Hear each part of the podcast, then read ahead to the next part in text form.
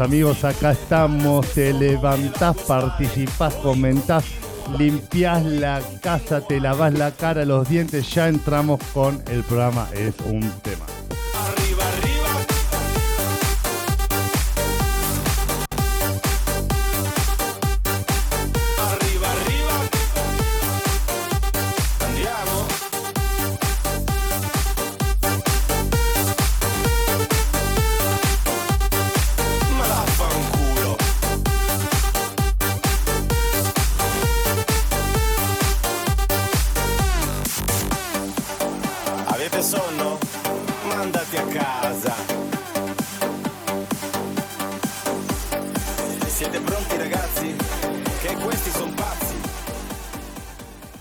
Y pasame el clima extendido, tu pantalla si lo leo.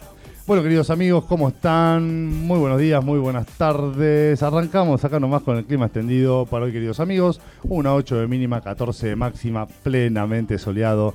Idem el domingo con una 9 de mínima, una 13 de máxima. Soleado el lunes apenas vas a ver un par de nubecitas por ahí, con una 10 de mínima, una 15 de máxima. El martes de vuelta, plenamente el sol mirándonos desde el cielo. 11 de mínima, 17 de máxima. El miércoles se nubla un poquito.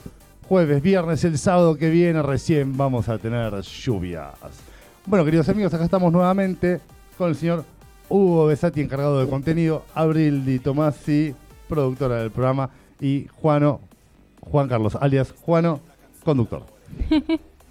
Abril, ¿cómo estás? Muy bien, por suerte. Muy contenta con todos los mensajes que estamos recibiendo hoy, el día de sábado. Sí, ¿cuántos Un montón. Queremos mandar un gran saludo Sí, a Carolina, a Carolina. Liliana, Teresa Nadrín, a Tarot Misterio de Luz, Lili, nuestra gran amiga. Tienen que escuchar en su canal de YouTube, por favor, todos se suscriben al Tarot Misterio de Luz en vivo. En Sí. vivo te dice, te da el pronóstico, pero no del tiempo.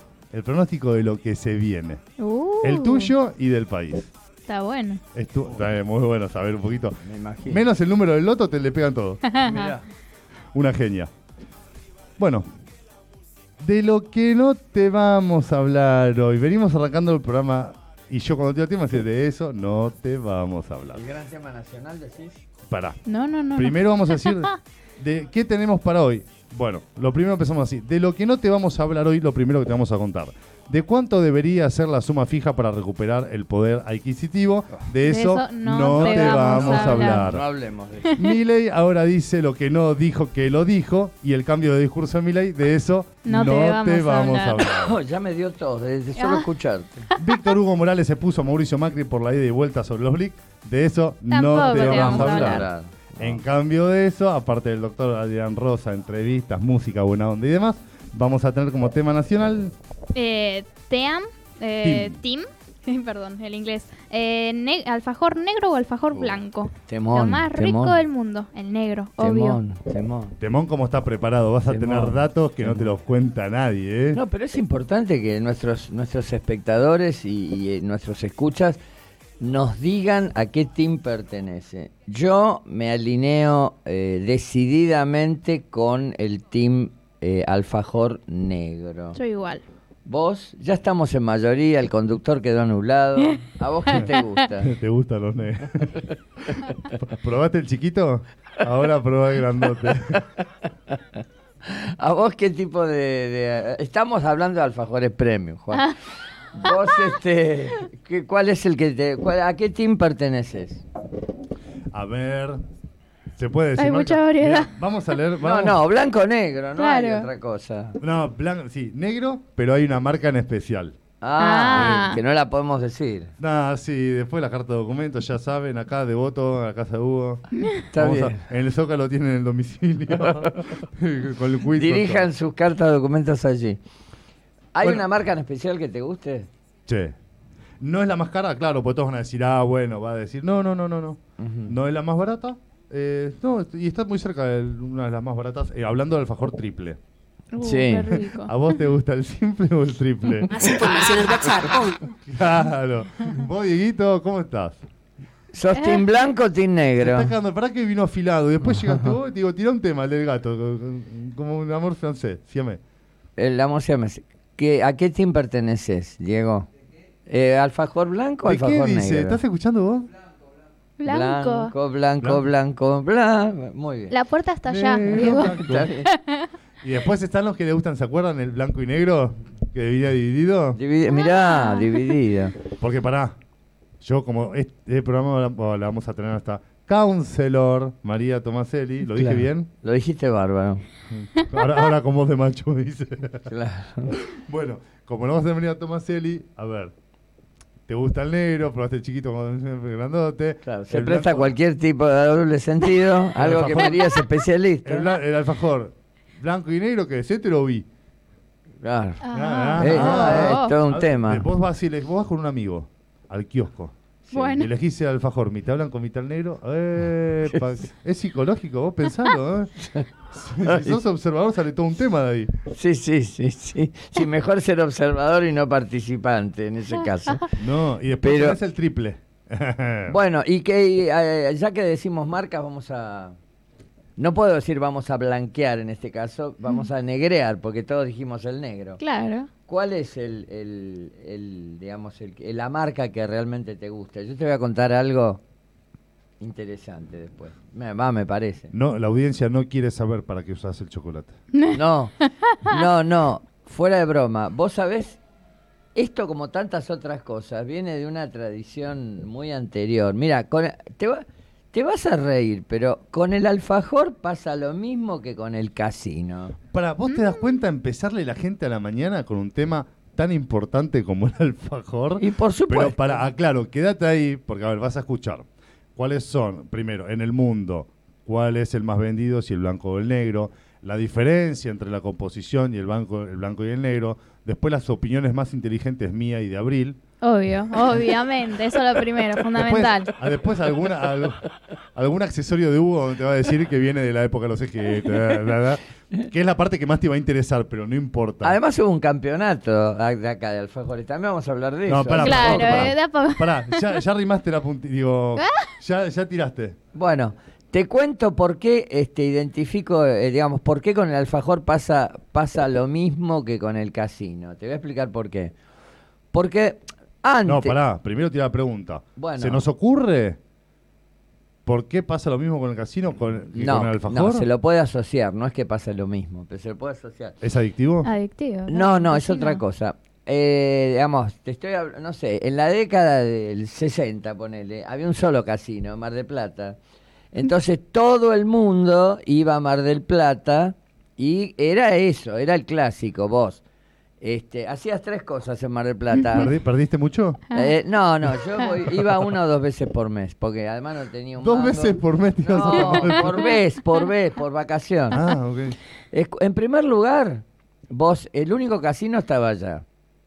En segundo lugar, eh, el clásico era mandar la postal desde allá, mirá qué antigüedad, es decir, y Ayer. este, comprar alfajores. Sí. Y estaba la marca de, Habana. Habana. obviamente, Qué rico, boludo. y, e ir al casino y a la playa. Eso era el, el, digamos, el, el combo de Mar del Plata. Después empezaron a abrir casinos en otro lugar, inclusive en Buenos Aires, y ahora, así como hay infinidad de casinos, hay infinidad de alfajores, pero el alfajor es Habana. Te voy a decir, eh, te voy a decir una sola cosa más.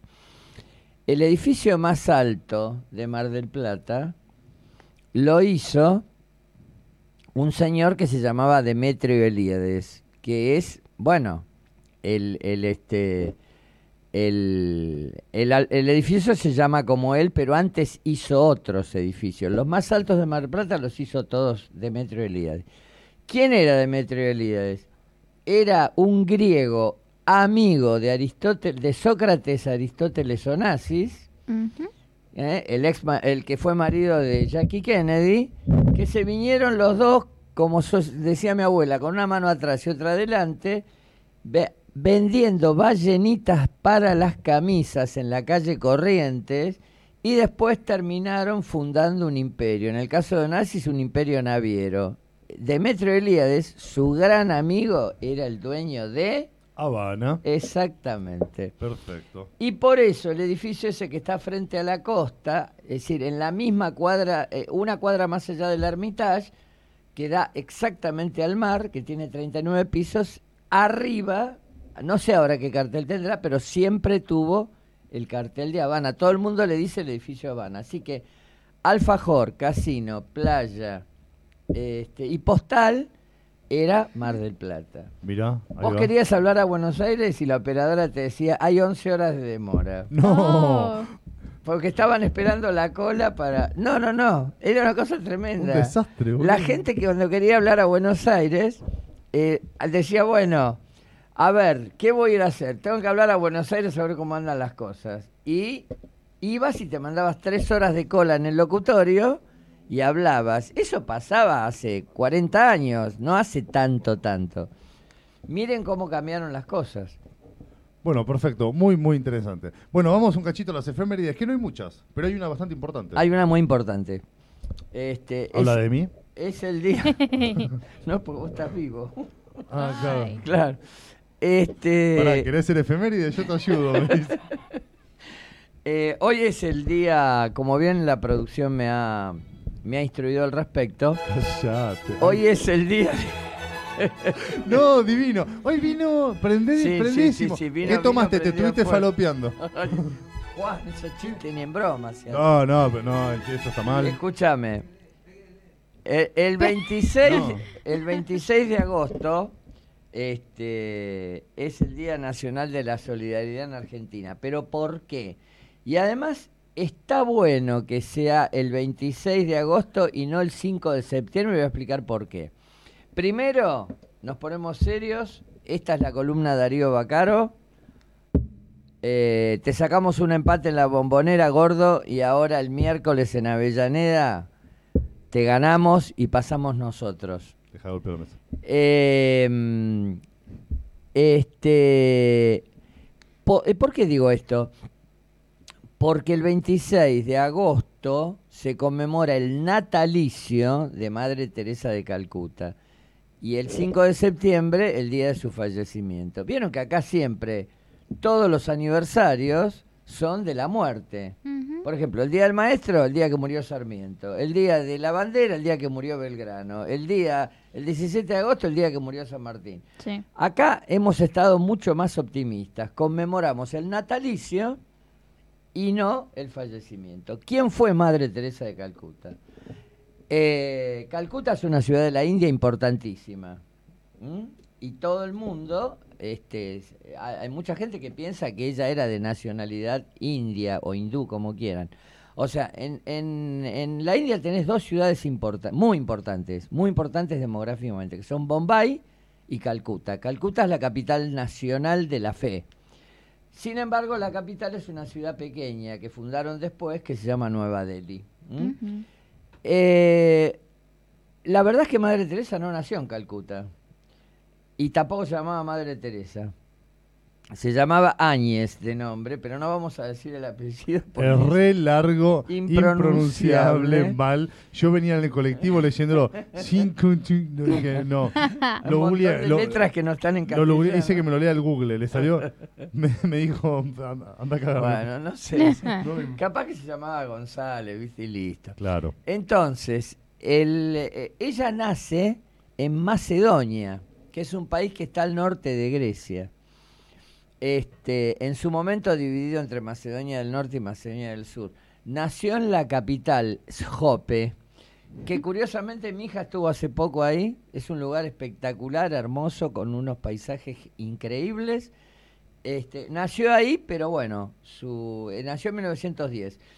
Su actividad, este, digamos, la empezó a desarrollar en su país natal, pero después viajó en una misión a la India y ahí se instaló en Calcuta, tomó su nuevo nombre, como suelen hacer los religiosos, ¿no? Como hace el propio Papa, por ejemplo, que en realidad se llama Jorge, de nombre de pila. Ah, Este, claro, Jorge Mario Bergoglio se llama, ah, pero tomó el nombre de Francisco.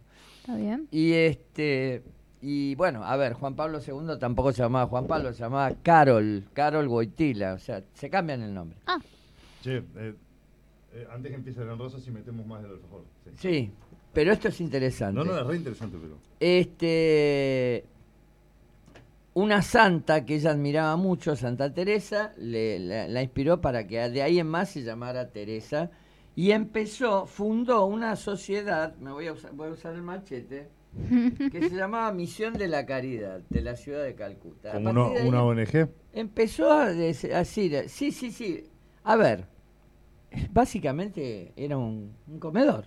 Al Claro. principio fue eso, después se fue expandiendo, adquirió muchísima visibilidad internacional, este, y bueno, ganó todos los premios habidos y por haber, y en 1979 le dan el Premio Nobel de la Paz. O sea, estamos ante una de las tres mujeres más importantes del siglo XX, sin lugar a dudas. Su acción fue incansable, este, todo el tiempo dedicó su vida a ella y muere en 1997, un 5 de septiembre. Por supuesto, como no podía faltar, este, eh, eh, digamos, eh, cuando se trata de personalidades así tan destacadas, tuvo muchos comentarios, porque claro, lo que ella hizo tuvo muchas repercusiones políticas. Mm. Además, en un país como la India, tradicionalmente muy castigado por el hambre, este, y además un país recontramilenario, con tradiciones muy, muy ancestrales. Bueno, eh, de ahí también es el Mahatma Gandhi, de la India. Ah. La cuestión es que eh, Teresa se quedó ahí, siguió haciendo su acción hasta su muerte y las acusa... A ver, dos cosas centrales. La primero, la acusaron de reaccionaria, la criticaron mucho por sus políticas, este, por, su, por su forma de pensar en términos políticos, también de que era muy autoritaria. Sí sabemos que este, no era una mujer especialmente cariñosa y que trataba de tener un trato no distante, pero sí un trato este, no demasiado cercano con cada uno de los que ella manejaba y con cada uno de, de los que ella protegía, ¿no? que eran en definitiva los que este, ella ayudaba en su acción solidaria. Pero entendemos que esto un poco lo hacía para protegerse y además porque tenía una responsabilidad tremenda, porque tuvo visibilidad mundial desde, desde- de- de- de prácticamente, de, bueno, cuando le dieron el Premio Nobel de la Paz fue, fue una cosa importantísima. Escribió varios libros, y con esto cierro, una cosa, una faceta poco conocida. Este, los más conocidos, eh, uno que se llama Semiluz, ¿eh? o sea, este, ven Semiluz en realidad, y después el otro que eh, es con un eslogan donde hay amor, ahí eh, está Dios, pero son solamente dos ejemplos. Los libros son bastante testimoniales, donde ella eh, da a conocer sus ideas y, eh, bueno, da testimonio de su acción y de lo que significa la pobreza en el mundo. Así que realmente una personalidad eh, eh, tremenda, una mujer que dejó una huella este, increíble, que la conocían en todos lados. Y bueno, Gordo, eh, te mando un abrazo al cielo. Esta fue tu columna. Perfecto. Abril, ¿tenés algo que decir? Sí, Decime. bueno, ahora damos comienzo a que los espectadores y los oyentes puedan comentarnos ellos qué prefieren. ¿Son del Team Team? Eh, Team. alfa- Te amo, Tim. Team, Team, team. eh, del grupo, mejor dicho, ahí va. Eh, ¿Alfajor negro o alfajor blanco? Bueno, clarito. Opinan YouTube, queridos amigos. Estamos hablando del alfajor negro, alfajor De blanco. paso, ¿Puedo decir algo más? Sí, no. Las palabras que ¿De son qué? inglesas. Dale porque no te escuché hablar todavía. Las palabras que son, que son inglesas, en realidad se pueden de- pro- eh, castellanizar. Si yo quiero Perfecto. decir Shakespeare, No, queda como el orto. bueno, eh, pero como queda mal. Pero lo puedo O sea, decir. queda mal Shakespeare y que yo diga como el orto. Las dos Exactamente. cosas. Además hay una anécdota con eso y no y, y mientras esperamos los comentarios, pero está divertido. No, dale porque todavía no hablaste. Una que- vez Sí. Sarmiento estaba dando un discurso Sí. y dijo Shakespeare. Shakespeare. Entonces la gente se echó a reír. ¿Qué hizo Sarmiento que se la bancaba? Dijo el resto del discurso en inglés. Ay, tomá para vos, ¿no? Tomá para vos, le dijo. Bueno, queridos tanto amigos. no soy yo. ¿Eh? Tanto no estoy para eso, pero ya voy a llegar. No, para el Shakespeare sí. Obvio, eso No, no, sí, pero para hablar en No te inglés completo. sola. No, para el discurso inglés yo tampoco, estoy, olvídate. Sí, yo tampoco sé nada. La tenemos que traer a Graciela que habla bien. Dale. No quiere. No, no, nunca va, nunca va, nunca va a conocer este lugar. Nunca va a conocer. Bueno, bueno, si algo que nos dio or- orgullo este año fue el tema de los mundiales. Es, creo que este año en la Argentina venimos con los mundiales a full. Ga- Ganamos Sí. mundial, pero el del arquero, del árbitro, de la hinchada, la Copa del Mundo. Ahora empieza el de rugby. El de de rugby. Tengo mucha fe. Los pumitas, ¿eh? Aguante. Los pumitas son enormes, los pumitas. Son grandotes. Cortala con el aire, vos. pi, pi, pi, de fondo. Por favor. A nada desenchufar el aire. O ponéselo bien. Que... Dieguito, ¿todo bien? Te dice, sí, pi, pi. Eso que escuchan de fondo no es la hora, chicos, porque corta y media es el Dieguito con el La aire. gente piensa Está que está con un jugando. videojuego, Claro, pero no. no, no, no. No es el Pac-Man, es el aire. Bueno, campeonatos mundiales. Campeonato mundial del alfajor. El batacazo de un ganador artesanal inesperado. ¿Quién ganó ese con campeonato? ¿Cuándo fue? ¿Dónde fue? ¿Fue Escuchá, acá? Pero pará. Sí, vos. obvio, obvio. No me acuerdo cómo salimos en el campeonato mundial del asado. No, no sé. Uh. Hablemos del alfajor, que es el Bueno, tema de hoy. más de 40.000 personas, queridos amigos, pasaron el fin de semana por la rural celebrando una auténtica pasión argentina como es el que ganó el premio mayor. Fue de campana, fue artesanal, a pesar de que se presentaron todas las marcas, ¿eh? Ojo, ¿eh? Todas las marcas tuvieron su stand. Hubo un, un boom en la gente que se presentó porque habilitaron los artesanales, inscriptos obviamente, se escriben meses antes. Pero bueno, te vamos a contar un alfajor triple con dulce de leche llamado Quiero. Oh. Fabricado, ¿Qué otra marca había que se llamaba Quiero? La de colchones, ¿no era? ¿Quiero? No, esa es Piero. Piero. Piero. No, se tenía que haber llamado Quiero. ¿Qué- a ver, ¿qué significa Piero? Bueno. no te rías de mi boludo, boludo. Es muy divertido. No, no, es muy Bueno, gracioso. fabricado en la localidad bonaerense de Campana, se alzó la noche del lunes, queridos amigos, con el premio de, al, al premio al mejor del mundo. Fue en el marco del segundo Campeonato Mundial del Alfajor del 2023, celebrado el fin de semana largo en el periodo porteño de la rural. Como dijimos, unas 40.000 personas visitaron durante tres días la muestra y el cierre contó con una numerosa asistencia médica porque todos terminaron con una patada al hígado. No, eso, perdón, eso lo agregué, lo agregué yo. Vamos a consultar con el doctor de Rosa qué opina al respecto. Doc, si me como 20 alfajores. bueno, para coronar las 20 categorías premiadas. 20 categorías. Estamos sin palabras, quedamos mudos, dijo el ganador. Ganamos el premio al mejor alfajor y la categoría al mejor triple también. Es el premio a una pasión. Yo vi la foto para que te ilustres. Para que te ilustres. Te, te voy a hablar una imagen, te voy a decir una imagen. Vos cortás un alfajor triple a la mitad, de la marca que vos quieras Sí. la galleta, no, la cobertura de chocolate por encima, chiqui finita, obviamente es una cobertura, la galleta, la capita de dulce de leche un poquito más ancha, esta tenía Ay, Dios. Costra de mantecol parecía metida en el medio. Sí, Yo creo que te comías medio alfajor quedabas diabético. claro. Tomate, tomate el azúcar. No, no, no sabés lo que es la foto de ese alfajor. Bueno. El Mundial de Alfajor, obviamente, todo un suceso. La primera edición fue en el 2022. Ujú. Sí, yo no sabía, pensé que venía de anteaño y, No que, sé, no tenía y que yo no estaba enterado. No, Se le no. dio mucha difusión. Bueno. Salió en todos los canales. Esta edición superó todas las expectativas. Sí, sorprendió. Argentina consume. Escuchate esta. Argentina consume 80 alfajores por segundo. Qué tremendo. Un montón, boludo. Boludo, boludo. Bueno, a ver.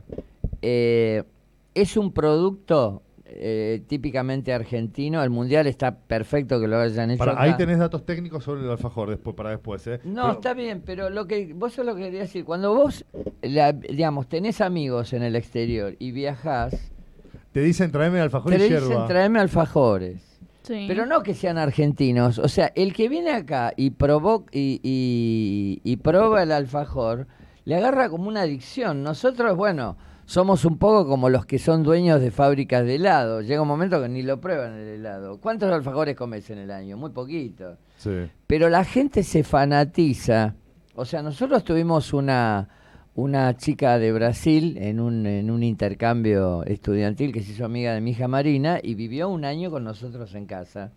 Y yo cuando se fue la cargaba porque le decía, le miraba el abdomen, no engordó mucho porque era muy flaquita, pero yo siempre la cargaba y le decía, eh, eso es un cementerio de alfajores. Claro. Porque se comía uno todos los días, es recontradictivo, no nos damos cuenta. Y en Ezeiza, hasta no hace mucho, no sé ahora, Lo último que vos tenías, ahí al lado del puesto de hora 25, que es el kiosco famoso de Seiza, al lado había un puesto de Guaymallén. Exactamente. Bueno, ahí después tenés qué causa en el cerebro, el chocolate y demás.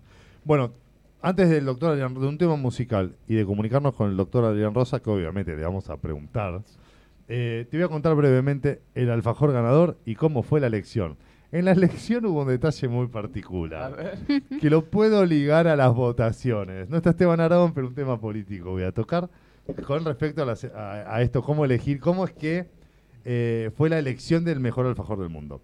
Bueno, el alfajor quiero en su versión triple de dulce de leche con ganache, ganache es el baño, Sí. de maní y chocolate semi amargo, amargo, Marjo. porque no era amargo, era amargo, Marjo. fue, fue elegido por un panel de expertos. Sí. Vos decís, ah, el experto en chocolate, sí. Sí. Escuchá, escuchá, que integraron influencer de alfajores, estoy, estoy haciendo guiños, chefs, maestros pasteleros, me parece genial, ingenieros en alimentos, Ah. especialistas en, anal- en análisis sensorial, sensorial Sensorial. Sí. y ahí después Hugo tiene un poco de información de qué es lo que causa en el cerebro y vas a entender por qué el análisis sensorial y periodistas. Y escúchate esto, bajo un estricto procedimiento de cata a ciegas. Claro. Uh, Para no ver la marca ni nada. Nada. Obvio. O sea, si te habían pasado un sobrecito, te decían, bueno, vení que inventate los ojitos. Este es el mejor. Come, toma. Coma. Así que así fue, queridos amigos, con una cata a ciegas. Eh, ¿Sabés que en- durante el concurso, porque lo televisaron en todos lados, lo sacaron? Y en un momento, bueno, una de las mobileras, claro, había semejante variedad y le dicen, bueno, eh, un alfajor insólito que haya. Que yo, También tenemos Sí. eso, ¿eh? bueno, uno de lavanda había. ¿De qué? De lavanda, de, ¿viste el del aroma ese? Sí, la lavanda, banda. sí. Aroma a lavanda. Ay, ¿qué? Te estás comiendo un Pinolux, boludo. No, pero escúchame. Pará, voy a fabricar uno con olor a lisoform. No, parece que era Pará, espectacular. con aroma a lisoform. Te aromatiza y te mata el COVID. Claro. y después me como un juicio, porque hay un boludo que lo compró y lo comió. No, pero en serio, es llamativo esta combinación de sabores y olores. Después voy a decir algo sobre ese tema también. Bueno, pará, escucha, ¿lo vas a leer vos o lo leo yo? El de vos. Mm, Bueno, Bueno, acá Teresa Nardín dice, te queremos escuchar, Tarot Misterio de Luz, ya se están tirando flores, me parece muy bien. un gran programa amigo, un saludo grande a Lili, a Lili Tarot. Eh, Tarot Misterio Luz pone yo asado. ¿Se acuerdan de lo que es? No me gustan los dulces, aclaro. Postres, tortas, etcétera. Bueno. Lili, Lili está haciendo alusión. Y Lili, la última vez que comí un asado fue Ah. me lo invitaron, obvio. Fue el año, el año pasado. A mí dame un costillar arqueado y no sabes cómo lo parto. Y bueno, sí, pero ahora más vale, con los costos que hay, comprate un alfajor y conformate. Tal cual. sí. Bueno, vamos con un poquito de Modern Talking. Volvemos con el doctor Adrián Rosa y seguimos con, Con Blanco Negro. El gran tema nacional del día. Mal. Las elecciones no importan. El tema team. Just close your eyes.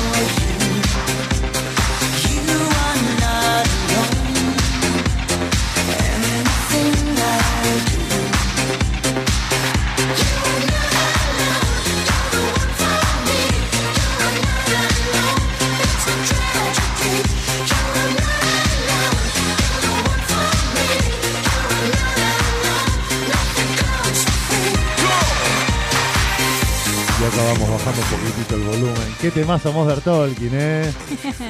¿Te acordás, Hugo, cuando saltabas por los boliches con Mother Tolkien? No tengo tanta memoria. Ah, Dale. Tiene memoria a corto plazo. Eh, para lo que o le memoria conviene. selectiva, se le dice. A esta altura de mi vida, todo lo que sea a corto plazo es antipático. todo a corto plazo. Ok. Bueno, No, no entendí. lo entendí. Y claro, falta poquito, quise decir. Ah, Ah, claro, ah, ah. no entendí. ¿Saben quién va a estar? ¿Qué en dónde? Sí. ¿Te embalsamos? No. Ten- Tenemos que ir pensando en un suplente. No, dale. Yo puedo salir del geriátrico. No puedo seguir viniendo. Ay, ya. Se va de acá a jugar el pádel, Qué boludo. bueno. ¿Qué voy a hacer? Pará, se va acá a jugar el pádel y en la semana decir, ay, disculpa que te respondo rápido, estoy por entrar al partido de fútbol. te falta waterpolo, te, te entra ahí en la semanita. y hay un, hay un gimnasio acá cerca que abre de 2 a 6 de la mañana. No, la verdad que el deporte es una maravilla. A mí me encanta, me vuelve loco. Me gusta mucho. Ayuda, ayuda un montón. Bueno, queridos amigos, ahora sí bajamos el volumen y venimos con el doctor Adrián Fernando Rosa. Doctor, ¿Cómo andás? Te saludo a vos, Juan Carlos, a toda la mesa. Y estaba atento escuchando, ¿no? La importancia del deporte. Sí. Y hoy tenemos que hablar de un hecho que trasciende el deporte, que es lo que pasó, que se opacó el triunfo del seleccionado femenino de España, ¿no? Porque el presidente de la federación, Luis Rubiales, le dio un beso sin permiso y sin consentimiento, ¿sí? Eh, a eh, una de las jugadoras, Sí. eh, entendiendo que esto no debe ser permitido, inclusive con la soberbia y la prepotencia de decir hay consentimiento. Y digo, esto nos preocupa porque lo vieron millones de personas y porque el no es no y no se debe forzar a nadie a hacer algo que no quiera por más poder que tenga, ¿no? Claro, Adrián, ¿cómo estás? Eh, pero Todo bien. eh, no, eh, tenés razón en todo lo que estás diciendo. Eh, la renunciaron to- todas las jugadoras. Pues quiero, escuché. Sí, se armó un despelote. Buen día, Adrián Hugo, ¿cómo estás? Se armó Sí. un despelote atómico, sí. sí. Mal, mal. Pero te hago una, hago una consulta, ¿eh? No estoy apañando nada. Sí. Yo vi el video, lo repitieron 200 millones de veces. Y, y fue, a ver, fue en el festejo, ¿viste? No fue un abuso sexual, fue como cuando entre ponerle como que el DT. Eh, No, no, es el presidente de la federación, no fue el técnico. Es el ¿eh? presidente de la federación, sí, sí, el presidente de la federación, sí. Bueno, bueno, también, pero al margen que sea, fue, fue en el festejo, ¿viste? No fue eh, sexual, no fue, ¿cómo puedo explicarlo? Sí, sí, sí, no, No, digamos. pero a ver, a ver, pará, Juan Carlos, pará, pará, te voy a atacar, te voy a atacar como en un penal. Te Dale. explico una cosa, por más que sea emocional, ¿sí? Vos tenés que cubrir tus emociones, porque por más que yo es verano, tengo calor, salgo desnudo a la calle. Total, o sea, hace calor, No, sí, no, tengo claro. derecho a no tener ropa. Es decir, hay cosas en las cuales, y esto es sobre el derecho de una persona, en este caso precisamente un hombre con una mujer. Yo te cuento algo. En la historia de los mundiales, ¿hemos visto que una mujer le diera compulsivamente un beso a un hombre en una celebración? No. ¿Hemos No. visto que un hombre lo, lo hiciera con un jugador? Tampoco. Entonces, no, No, sí, para Ay, con no. no, Adrián, sí, Sí. entre hombres en el fútbol ha sucedido. Pero que- no en el mundial. No. el Sí, Bueno, mundial. bueno. Mar- Maradona sí, y Canigia. sí, Maradona. Exacto. Sí, pero, pero había consentimiento, había acuerdo. O sea, Sí. el hecho no está mal darse un beso. Lo que está mal es si no hay permiso, y acá no había un permiso. Es decir, a ver, ahí en la mesa tenés a Abril, tenés una- a una mujer, y Sí. te cuento, ¿cuántas veces las mujeres son intimidadas por los hombres? En el estudio, en el trabajo, en la calle, suben un taxi y tienen que mirar quién maneja el taxi. Y eso Sí, es una realidad que viven las mujeres. Entonces, tenemos la obligación de concientizar porque es educación, o sea, apunto a eso. Después, hay muchas cosas para charlar, pero yo como médico sexólogo de la UBA, tengo que decirlo y cumplo con la obligación de abrir una alerta. Entiendo, entiendo. Sí, ha No. tomado, ah, se convirtió en una cuestión de Estado. Intervino el rey. La verdad que se armó un la de Bueno, San a ver, a como ver. decía mi abuela. Escúchame, eh, hay una realidad. Esto también se mete en la política, se mete en un montón de cosas. O sea, a ver, estamos hablando de, en su momento, Grondona, ahora como fuera Chiquitapia. Claro. Una persona con un poder económico, social impresionante. Sí. O sea, a ver, eh, pensemos que está ahí, está en la FIFA o a un paso de la FIFA, es decir, es como hablar con Mauricio Macri con el cargo que tiene en la FIFA. Eso es poder, señores y señoras. Entonces, y este es soberbio, porque yo escuché las declaraciones. O sea, ni pide disculpas. Bueno, No. es un tema que no lo vamos a solucionar, pero está bueno que lo pongamos en discusión, porque esto nos permite ser mejores personas y proteger, yo quiero proteger con el respeto. Si vos querés, te doy un beso, pero si vos querés, si vos aceptás, porque después estamos un paso de el abuso y de la violencia, ¿no? Tal cual. Que fue muy pedante. ¿Sabes que Lo que sí no vi, vi- llegué a ver los videos del beso, no vi, Sí. eh, o sea, yo no lo justifico, ¿no? Pero veía el, el beso y dije, che, bueno, pero fue en el festejo que esto que el otro. Ahora no vi, no escuché las declaraciones del tipo. Ahora, si el tipo es un Mirá. pedante, es un pedante, que no sale a pedir disculpas, bueno, es un boludo. Juan Carlos, Sí. mira, o sea, imagino que estás a full porque sé que eh, estás acompañando eh, tema de salud, familiar, también Sí. sé que estás haciendo el Spotify de sexualizarte que la va a romper, pero también Obvio, cuando mires obvio. el Instagram, Va a estar perfectamente. doctor.adrián. Rosa, Sí. cuando, cuando mires el Instagram, doctor.adrián Rosa, lo acabo de subir anoche, míralo, porque muestra la actitud de Luis Rubiales. Digo, hay cosas obviamente más graves también, también, pero esto es para reflexionar y para cambiar como sociedad. No se puede permitir, no se puede aceptar, no lo podemos tolerar, porque muchas mujeres lo toleran, como decía, en la calle, en la facultad, en el trabajo, y es no. Perfecto. No, él, él realmente, eh, digamos, eh, se bancó la parada encima, lo cual, en vez de decir, bueno, discúlpenme, qué mal que estuve, que esto, que lo otro, pero di- después, bueno, en medio empezaron a, a, a- a de- a insinuar que se tenía que ir y dijo que no iba a dimitir, como dicen allá, dimitir. Es decir, es- y, y bueno, realmente agrandó la polémica. Mira, son cosas de las cuales eh, no se puede salir. Es decir, es como de la foto de Olivos, algo así. Oh, ya está, viste, está bien. Podés, te pueden hacer un juicio, podés pagar, podés decir, podés justificar, pero ya está. No, no, no tiene retorno. Una cosa, son cosas que no tienen retorno, ¿entendemos? O sea, por eso está bien Y mira, decirlo y, además en una cuestión tan sensible, ¿no? Como la.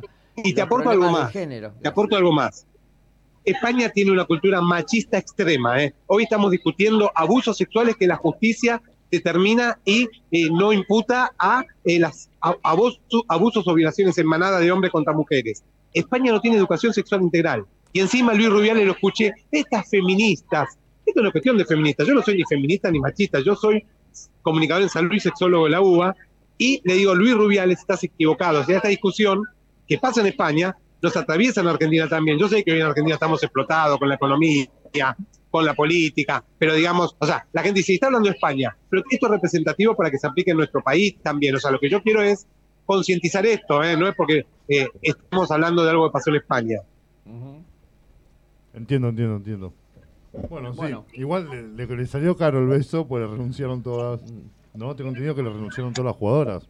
Eh, a ver, no está claro, es decir, eh, vamos a ver cómo sigue esto, pero sí, justo es el equipo que salió campeón del mundo. o sea, una- ¿eh? ahora se abrió un impasse porque están todas las jugadoras de vacaciones. Pero Sí. cuando vuelvan va a ser muy problemático, sobre todo teniendo en cuenta la difusión tremenda que ha tenido este campeonato mundial femenino. Realmente todos lo hemos seguido con mucho interés. También es cierto que porque jugó Argentina y eso también es importante. Pero la verdad que todo el mundo estaba pendiente del campeonato. Entonces, claro, ha, to- ha tenido una masividad. En otro momento, te digo que hubiera hasta pasado inadvertido. De hecho, ha habido otros campeonatos mundiales femeninos y no habían tenido esta difusión. Pero este tuvo mucha, No, mucha no, no, difusión. Se está convirtiendo en un gran negocio el fútbol de mujeres. Y ya sabemos que Sí, sí. nos guste o no nos guste, manda al mercado. Entonces, este, toda esta, esta viralización este, tiene que ver con el, con el negocio, ¿no? Este, Seguro, seguro. en, eh, ocurren además, no sé, eh, vos ibas a hablar de algún otro tema hoy o el tema era este, porque si no te, No, no, no. te, pre- te pregunto alguna Está cosa este, más. Mm. Mirá, eh, si querés lo, lo- lo podemos cerrar con una reflexión tuya. Yo digo, esto es aplicable con un doble mensaje, es decir, pese a que el fútbol femenino está teniendo más apoyo, por ejemplo, en nuestro país también es ficticio, porque el fútbol masculino y el fútbol femenino están a años luz de Mm. lo que cobran, de lo que ganan, pese a que en este mundial Argentina se esforzó y por primera vez eh, se le dio una camiseta especial al seleccionado femenino. Sí. Seguramente tendremos más programas para hablarlo. Creo que con que reflexionemos y si vos querés hacer un cierre, estaría bueno porque suma todo. ¿eh? No, simplemente eh, me parece que es una cuestión, hay que dar, hay que dar tiempo em, eh, sobre la difusión, hay que dar tiempo. Hay deportes Sí. donde se donde es tiene más rentabilidad, eh, digamos, el, eh, femenino que masculino. Hay deportes donde está pasando eso. En fútbol es una cosa demasiado asociada a, a- a la virilidad y entonces, bueno, va a llevar un tiempo. Es como, pa- es como pretender que haya la misma cantidad de, de, mujeres presidentes que de hombres presidentes. Ya va a llegar, es una cuestión de tiempo. Y respecto a lo demás, sí, no hay que aprovechar. Mira, lo que dijiste, no hay que aprovechar el poder de ninguna forma. Es decir, el poder es para servir a los demás, no para servirse de los demás. Y, y sobre todo someter a reacciones, de- a, a- a- digamos, a circunstancias de sumisión a otra persona en un momento que está mirando 200 millones de espectadores. Es eh, realmente eh, es, es algo de lo cual no se vuelve. Así, así de fácil. Es clarísimo, es, es clarísimo. Eh, mira, sí, yo sé que el tiempo se nos va volando. Otro tema de lo que quiero hablar es un poquito Dale. la realidad de Silvina Luna, ¿no? Porque, bueno, eh, el martes se confirmó que era positiva de COVID. Y esto sirve no para generar miedo, sino para entender que el COVID sigue existiendo. O sea, como sociedad no queremos escuchar, las autoridades ni quieren saber porque están más preocupadas por saber quién va a quedar en el balotaje, no digo en todo el país. Eh, pero el COVID sigue existiendo. Y acá, ustedes lo saben, y van a decir, ahora el doctor Rosa, ¿qué va a decir? Y sí, lo de siempre. Ventilación es importante y no se hizo nada. En escuelas, en lugares laborales, en medio de transporte. Entonces, es lo más básico y simple. Luego de tres años, no hicimos nada, nos olvidamos de que hubo muertos, muchos, y que también hubo gente que quedó con eh, el COVID prolongado. Digo, no es para asustar. Vamos a convivir y estamos conviviendo con el COVID. Pero Silvina Luna es un paso atrás, pero sirve para eh, generar conciencia, ¿eh? porque hay mucha atracción en el seguimiento, también un poco creo que de, de- de curiosidad sobre la evolución de esta joven que la está peleando, pero la está pasando difícil. Así que, bueno, esperemos la recuperación, aunque siempre es un paso atrás tener una infección, una persona inmunosuprimida que está en un centro de salud donde se lo agarró en el centro de salud. ¿Por qué? Porque hay más riesgo cuando estás hospitalizado de alguna infección intrahospitalaria o que te la traiga alguien, ¿no? Perfecto, Adrián, no queremos que te vayas. Eh, eh, eh, muy interesante todo como siempre. Y ahora tuvimos el tema nación del programa. El Team Sí. Chocolate Blanco o Chocolate Negro. Alfajor, Para que no- alfajor. alfajor, Alfajor. alfajor, perdón. Para que no te asustes, lo veni- venimos tratando el tema como un tips de interés con datos técnicos, Sí. ¿no? La historia, el alfajor más vendido, de dónde empezó. Y dijimos, bueno, pero el chocolate es, comillas, digamos, adictivo por algo que causa en el cerebro. Y lo vamos a tener al doctor en vivo. ¿Qué mejor, qué mejor que preguntarle a él? Buenísimo, mira, a ver, la realidad que en las ventas el chocolate negro, obviamente, históricamente, ¿no? Es muy superior. Eh, esto es lo que yo creo, no tengo una chocolatería, pero sí lo veo y vos fíjate en los negocios. Eh, Y, y- y- y ahí no se discrimina y está buenísimo, ¿no? Ahora, lo que le cuento a la gente es que el chocolate a nivel cerebral te gratifica por el nivel de azúcar y de ciertos componentes del cacao que te llevan a la felicidad. Por ejemplo, te peleaste con tu novio, con tu pareja, o tu equipo favorito perdió, o te fue mal en el, en el trabajo, en el estudio, lo que sea, y te comes un chocolate y es como que te importa menos. Sí. Y esto es real. Es verdad, O te pedí. la pasaste bien. Adrián, hasta en las películas te muestran que se piden un cuarto de helado. Sí. Así que está buenísimo. Entonces digo, está bien, obviamente siempre digo, comer una cantidad, yo me comería 5 kilos de chocolate, pero el exceso de azúcar puede predisponer a un descontrol orgánico que puede ser la diabetes. O sea, a ver, un poquito te alegra. Eh, un poquito, el exceso es peligroso. Lo mismo que yo siempre digo el vino. Bueno, yo no soy tomador de vino, pero por ahí un vasito te puedo tomar. Tomas un, va- un vasito, te desinhibe, pero acá el adolescente que está escuchando o el adulto, cuidado, cuando tomás de más te podés descomponer, supera la capacidad de el hígado de metabolizarlo, va al cerebro y te desmayás, podés perder la conciencia, te podés vomitar y aspirarte el vómito, que es un grave riesgo, y acá estamos haciendo eh, el, el espacio de cuidado y de prevención, ¿no? que yo doy en la ESI en las escuelas también.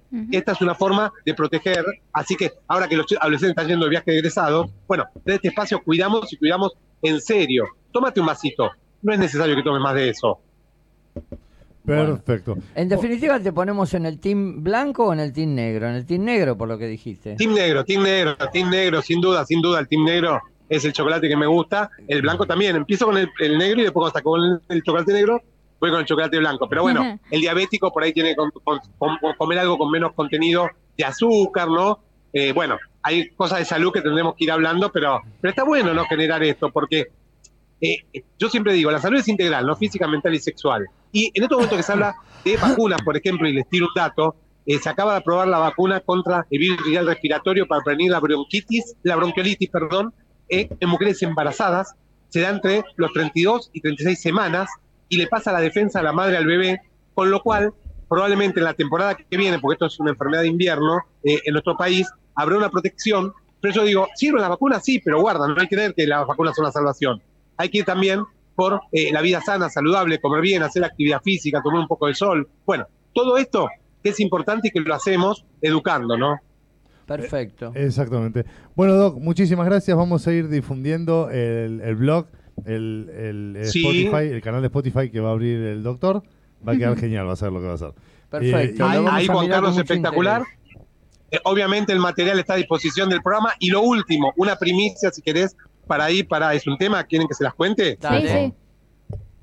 Bueno, se viene el debut teatral mío, del doctor Adrián Rosa, No, ¿en Eh, serio? haciendo un espacio Wow. de sexualidad educativa. Les Bueno, cuento, ya les tiro la fecha. Domingo 3 de septiembre, desde las 12 a las 15, en una tertulia. La tertulia es la vuelta a los espectáculos musicales, teatrales. Bueno, eh, pasen en el Tingrado, Mario Bravo, eh, eh, 984, Mario Bravo y Córdoba. ¿sí? De 12 a 15, el 3 de septiembre. eh, ca- capacidad limitada, son 60 personas, porque es en donde va a haber un poeta que hace poemas de amor, va a haber cantante de tango, va a haber cantante melódico, y yo voy a hablar de sexualidad en forma didáctica, así que ya tendrán más información, pero es una forma de acercar a la gente en un mensaje, como hago acá en la radio, como hablo con ustedes, así, mano a mano, y bueno, y intercambiamos puntos de vista, así que ab- abrí el consultorio de sexualidad también, así que bueno, esa apuesta bueno. ya tienen Mirá como una primicia. Pará, pará, las entradas, ¿dónde se consiguen? Claro, te iba a preguntar eso. Mira, eh, ahora no tengo el teléfono. El que quiere me, me pregunta al Instagram, que es arroba doctor.adrianrosa, eh, me manda un mensaje. Son muy limitadas. Eh, les voy a ser sincero, salen mil pesos, es muy barato, Sí, porque es para que la gente venga y aparte por los gastos de apertura del hall del Teatro del Tinglado.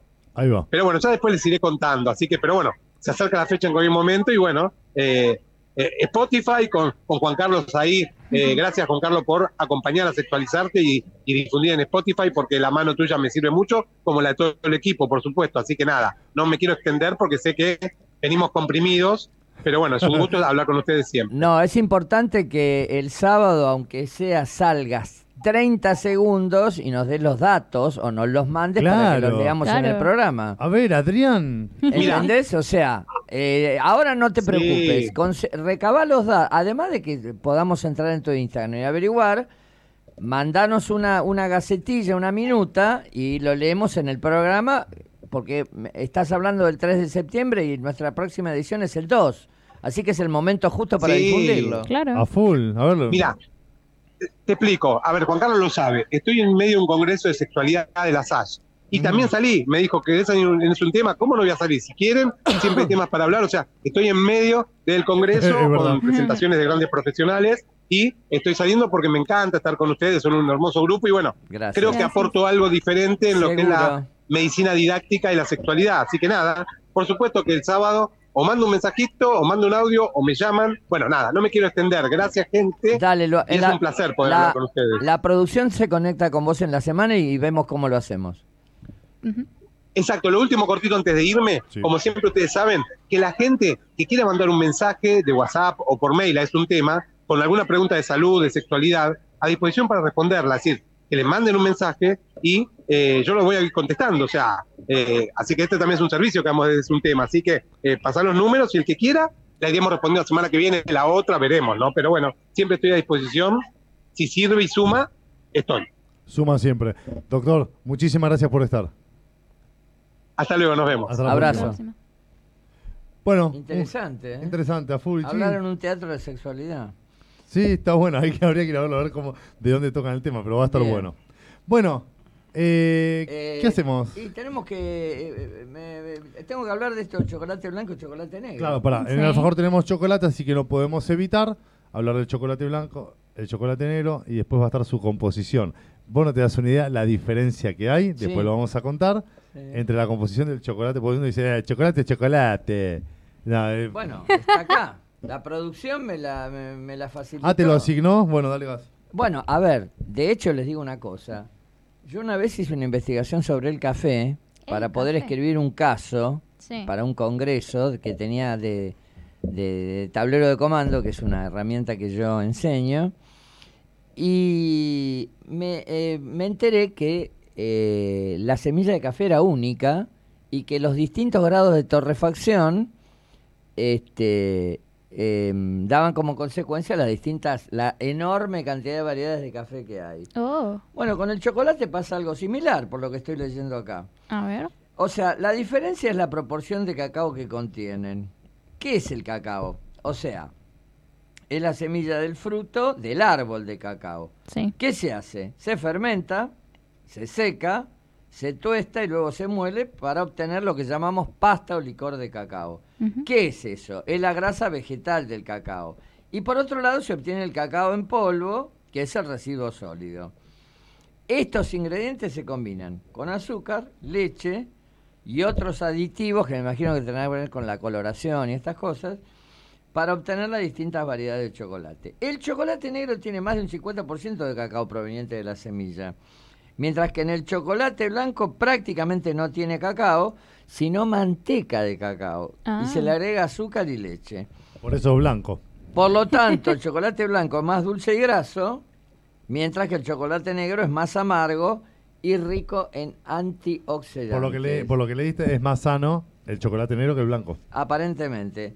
¿Qué causa el- el- en el cerebro el chocolate? Que el doctor recién hablaba. Sí. Algo decía. Bueno, efectos positivos.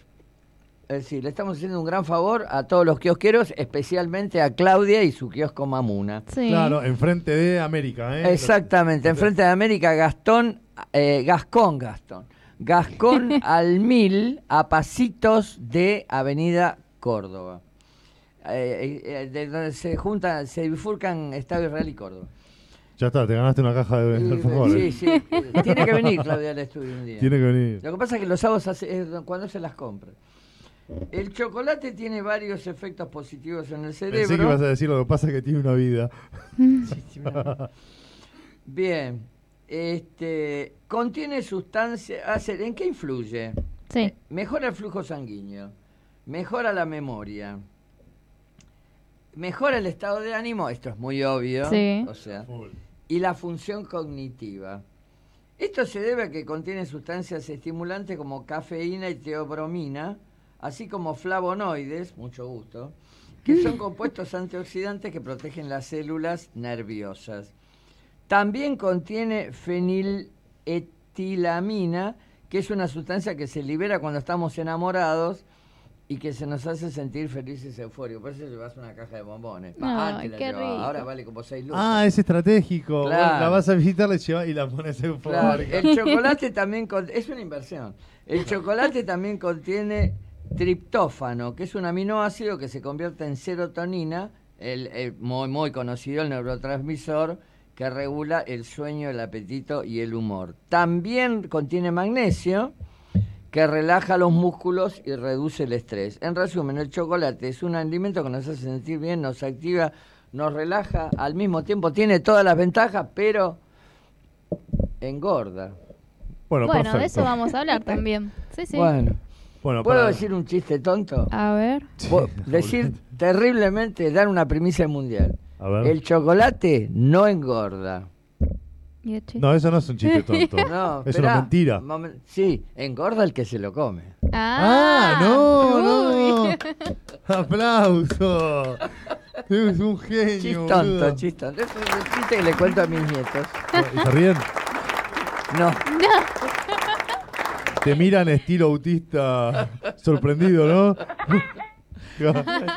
Pájaro loco. Puedo decir otro chiste, pero no creo que me los acepten. No, después de María Tomaselli. Ahí, ahí decir los chistes que quiera. Ahí empieza, comienza el horario de protección al menor. Sí, sí, sí. Y la gente, los padres dicen, pero son las 11 de la mañana, amigo. Me dejaste al pibe traumado. Ahora el pibe me está preguntando qué es lo que le cuelga. me metiste un, un quilombo. Bueno, acordate, a ver, ponete a participar, levantate la cama, loco. Ponémela arriba, arriba un poquito, de fondo. ¿Sos team del alfajor negro o el alfajor blanco? Son riquísimos los dos igual. Mm, No. Me quedo con el negro. Exactamente. Bueno, ¿puedes llegar a ver a alguien que no le guste el alfajor? ¿Existe eso? Aparentemente sí. Volvemos en dos minutitos más, después de un poquito de arriba. Questa non è una canzone d'amore, ma arriva dritta al cuore. Andiamo?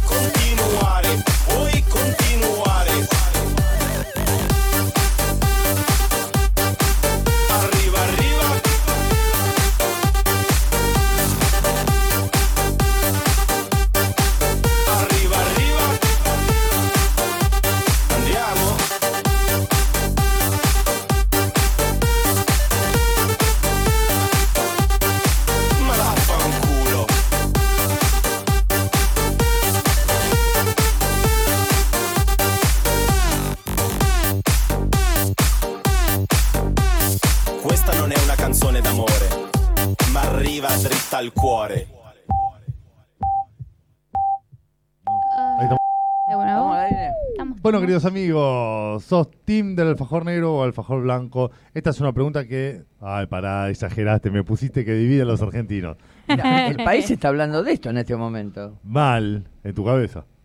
en nuestras cabezas. No, no, me están mandando contactos donde me están diciendo, son- soy team blanco, soy team negro. Está lleno de gente que, digamos, gente que está en los grandes temas nacionales. Perfecto. Bueno, El Barotal pasó un segundo término. ¿Pasó un segundo término? Es este, lo que estamos hablando. Bueno, nos queda poco tiempo para decir cuál fue el primer chocolate en Argentina y en el mundo. Pero esperen, la historia del chocolate. El chocolate tiene una historia fascinante que se remonta a miles de años atrás, que se originó en América, donde los pueblos indígenas lo consumían como una bebida amarga y aromática llamada chocolatl. Los españoles lo llevaron a Europa en el siglo... ¿Qué, qué es XB1? Ay, te ayudo, pará, pará, yo te ayudo. 16, en el siglo XVI, y le agregaron azúcar especiales para suavizar su sabor.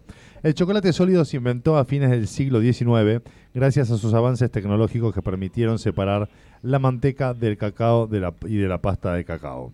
Ahora, Abril, Sí, Abril Di Tomasi, yes, ¿hay alguien en este mundo sí, hermoso, divino, lleno de quilombo sí. que no le guste el chocolate, el alfajor? Sí, exactamente. ¿Hay? Hay. Ah, mierda.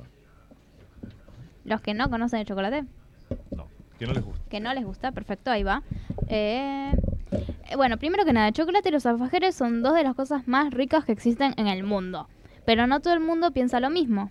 Hay personas que no les gusta, no pueden o no conocen el chocolate. Aunque sea una locura poco de creer, es verdad. Y te voy a explicar el por qué. Primero vamos con eh, a los que no pueden comer chocolate.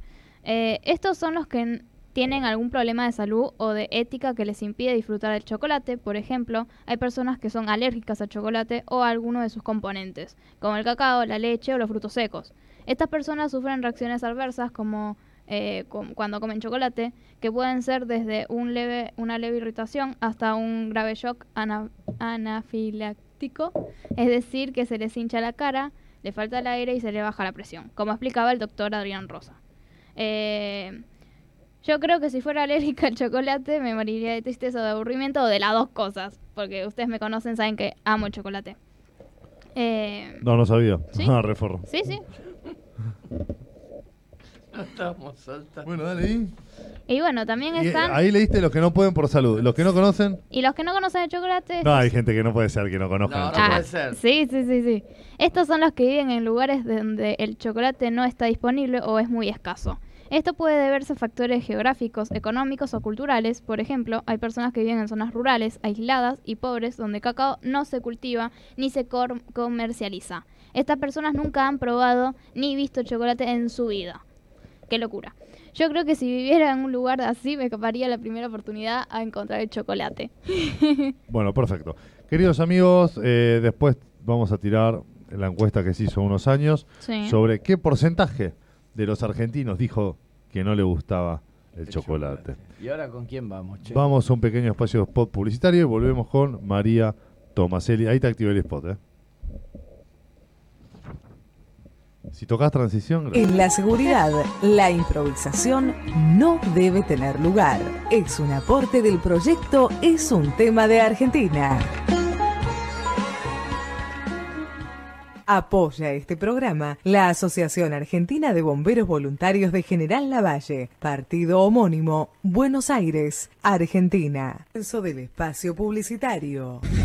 Extintores Fadesa para fuegos de clase A, AB, BC, ABC y AK. www.cautiosrl.com.ar Matafuegos Lugano SRL. Productos y servicios con certificaciones bajo norma IRAM 3517, segunda parte. Y DPS. Habilitación de la Secretaría de Política Ambiental.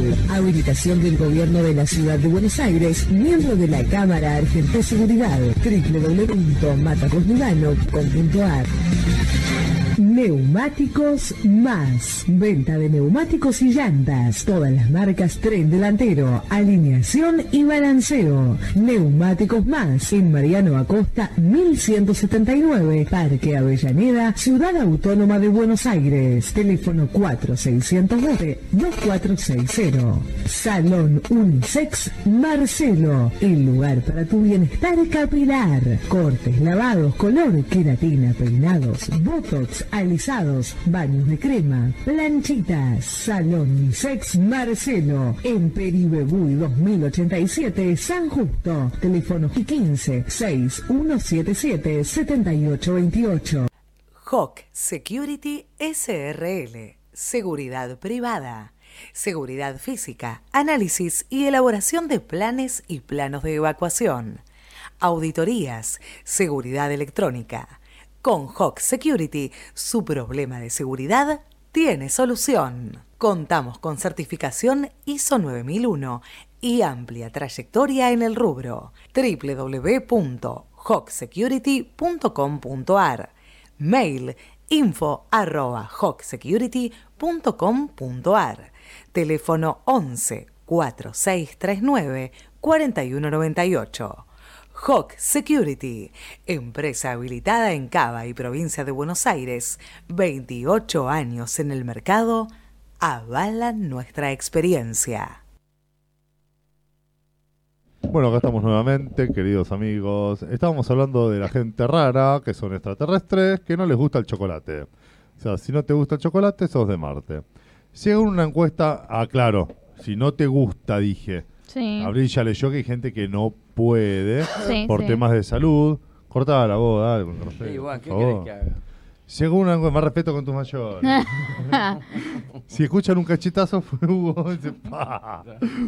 Según una encuesta que se hizo hace unos años, querido, aunque no lo creas, aunque te parezca muy, muy raro, Sí. el 4% de los argentinos son extraterrestres.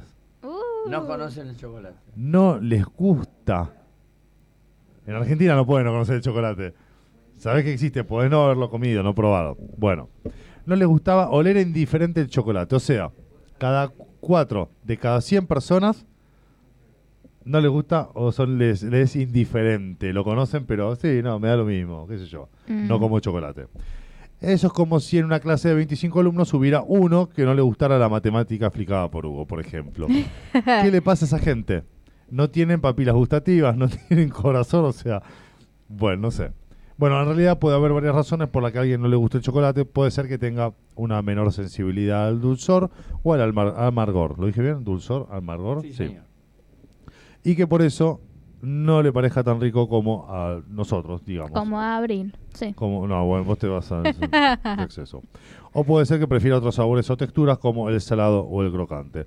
O puede ser que haya ¿Vos? tenido una mala experiencia en el chocolate, como una intoxicación o alergia, y que por eso le tenga miedo o asco. O puede ser que asocie el chocolate con algo negativo, como engordar, tener caries, granos, y por eso lo evite. Bueno, cada uno con su tema, justamente. Pero un 4% le es indiferente, digamos, no digo no lo conoce, pues ya, gracias. No digo que no lo conozca, pero no lo, cono- lo- no le gusta y no le interesa. Muy bien. Eh, Te- Pasa más o menos como en la audición. Cuatro, como en nuestro programa. 4% no les interesa. A los demás sí les interesa. Ay. Ahí va. ¿Qué haces, chocolate? Debe estar, debe estar mi, Sos mi- más interesante que el chocolate. debe estar mi gran amiga María Tomasetti Sí. en línea, ¿no? Bueno, pará. Queridos amigos, aquí finaliza el horario de protección al menor. María, ¿estás ahí? Hola, buen día. Bueno, te, está- te estamos haciendo buena fama, perdón. Sí, sí, sí, me di cuenta, los estaba escuchando. De hecho, recién acabo de escribir en el chat. Ahí leo, chocolate. hola Mari, ¿querés que lea lo que acabas de poner? ¿Cómo estás, Sabrina? Bueno, buen día. bien. Sí, Bueno, lo que vos pusiste en el canal de YouTube es, hola, el chocolate más allá de ser muy sabroso, libera endorfina, así que es sano para el humor, pero con todo no debemos consumir en exceso. ¿cómo? Como, claro, pero como todo no debemos... consumir en exceso. Sí, porque escuchaba lo del chocolate, ¿no? Y Sí. cuán- qué porcentaje hay que lo siguen, qué porcentaje no, eh, cuál es, por qué no, cuál es la causa del no, cuál es la causa del sí. Sí. Y como Hugo dijo, como nuestro programa, yo extiendo y digo como la vida misma. O sea, estamos hablando de experiencias y elecciones, ¿no? Sí. ¿Qué me pasa a mí con el chocolate? ¿Qué me pasó a mí y qué elijo ahora? Escúchame. Así que bueno. Ma- Mari, Sí. ¿Cómo estás, Juancito? ¿todo bien? ¿Tanto tiempo Eso. Sí, tanto tiempo. Blanco o negro? El Sos- ¿Por qué chocolate. tiene que ser? El El- el- chocolate. Perdón. No, el alfajor. blanco, team negro. El alfajor. No, el no, alfajor. Alfajor blanco, sea. alfajor negro, ¿cuál te gusta más? Las dos cosas. No soy de tirarme para un absoluto. Prefiero probar todo. No, bueno, claro. che, Hugo, ¿probaste el chiquito o la probé Se grandote? quedaron, se quedaron, se quedaron ahí como, ah, bueno, no, no, claro. está bien. No, porque es la, pre- de todos los que le preguntamos, es la primera que dijo que prefería, digamos, que, Ambos. que le daba que le daba opción a ambas, que le daba cabida a ambas, ambas opciones. Este, Es que y hasta ahora en general, bueno, tenemos al- muy poquitos con chocolate blanco y la mayoría siguen eh, Muy votando poquito, ella sola. por el chocolate negro. No, Diego dijo que le gustaba el blanco. ¿Vos dijiste que te gustó el blanco? Sí. ¿Vendido? Por eso yo le dije que ahí seguro, está la sos, puerta. seguro sos de River. Por eso le dije que ahí estaba la puerta. Bueno, Bueno, ese comentario, chicos, es demasiado eh, directivo. Ahí está la puerta, qué feo lo tuyo. Abril, viste la, Déjame ser libre. Fuera, fuera, shiu, shiu. La producción es eh, muy autoritaria en, en nuestro programa. Hace de nosotros lo ¿Es que se le o da no la es gana. así? Che, escúchame. Bueno, vos hoy, con, hoy Adrián, doctor Adrián Rosa y, y Hugo Besati eh, hablaban, como dijiste vos, Mari, de los beneficios del chocolate. Sí. Le- te libera endorfinas, todo eso, pero hay más beneficios del chocolate. Oh. Ajá. Ajá. ¿Cuáles son? A ver. Uf. Ni hablar, sin forma- ni hablar en formato helado. Dale. Bueno, Ajá. ok. ¿Por qué me cerraste los ojitos, Hugo? No, escúchame. ¿Salgo del piso mejor? Sí, mejor. Lo, relacionamos, lo- lo- lo relacionamos con esto de, de gustar chocolate, más allá de lo que decía yo, de, de- desde lo fisiológico que libera endorfina, con una emoción. Exactamente. Eh, nos, provoca, nos provoca alegría, ¿no? Disfrutar, Es verdad. Hacer la pausa, comer algo rico, darnos un gusto. Y eso además conecta con tu tema, las emociones y un pasito más allá los sentimientos. O sea, hoy te queremos preguntar Ajá. si son buenos o malos y por qué. Eh, yo no creo que sean malos. Pueden ser negativos, pero no malos. O sea, son adaptativos. De alguna manera, los que creemos que son los malos, ¿sí? Son los que nos traen una información, quizás hasta desde lo repulsivo, desde mi, mi, escala de valores, mi manera de, de mostrarme el mundo y lo que yo elijo para mí. Eh, hay un montón de ejemplos de personas que dicen me provoca odio, que sería la oposición del amor, teóricamente como, como emoción primaria o básica. ¿Y por qué va a ser malo que algo me provoque odio? Ahora, ¿qué hago con ese odio? ¿Qué hago con lo que estoy sintiendo? Y si eso me hace mal, eso sería lo negativo. Pero la verdad que yo, a- la injusticia a mí me provoca ira. Y me hago cargo de esto, chicos, me provoca ira. No me gusta vivir en un mundo injusto. Claro. El miedo, Bueno, a ver, es es una ira bastante controlada, no es que salís a la calle con una ametralladora. Bueno, pero eso es lo que digo yo que hago con lo que hago con mi emoción, Claro. ¿sí? Entonces, la emoción, es- por empezar, por empezar, la emoción no se puede controlar porque es algo eh, innato, sí, es algo autónomo. Eh, así que si tengo ganas de controlar las emociones, estoy en el horno. Mm. Ahora, ¿qué hago yo con esa emoción? Eh, y cómo la canalizo, cómo la gestiono, ya sí eso es mi responsabilidad, ¿sí? O sea, puedo controlar el pensamiento, ¿sí? De, esa emoción para gestionar mi conducta de una manera adecuada, ¿sí? O sea, a mí la injusticia me provoca ira, no salgo, como vos decís, con un matafuego a quemar a personas.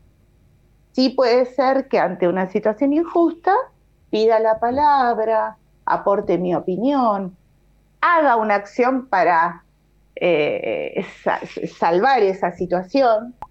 Eh, pero bueno, no, no, no. Primero no puedo controlar lo que me pasa y segundo que eh, de manera adecuada la gestiono. Y si también, ¿no? Esto sería desde la acción, desde, desde seguir con las emociones. Si esa ira me engancha en un lugar de asco, de repulsión, de, de, no sé, de envidia, de otras emociones negativas, y yo misma estoy eligiendo qué, qué hago con esto.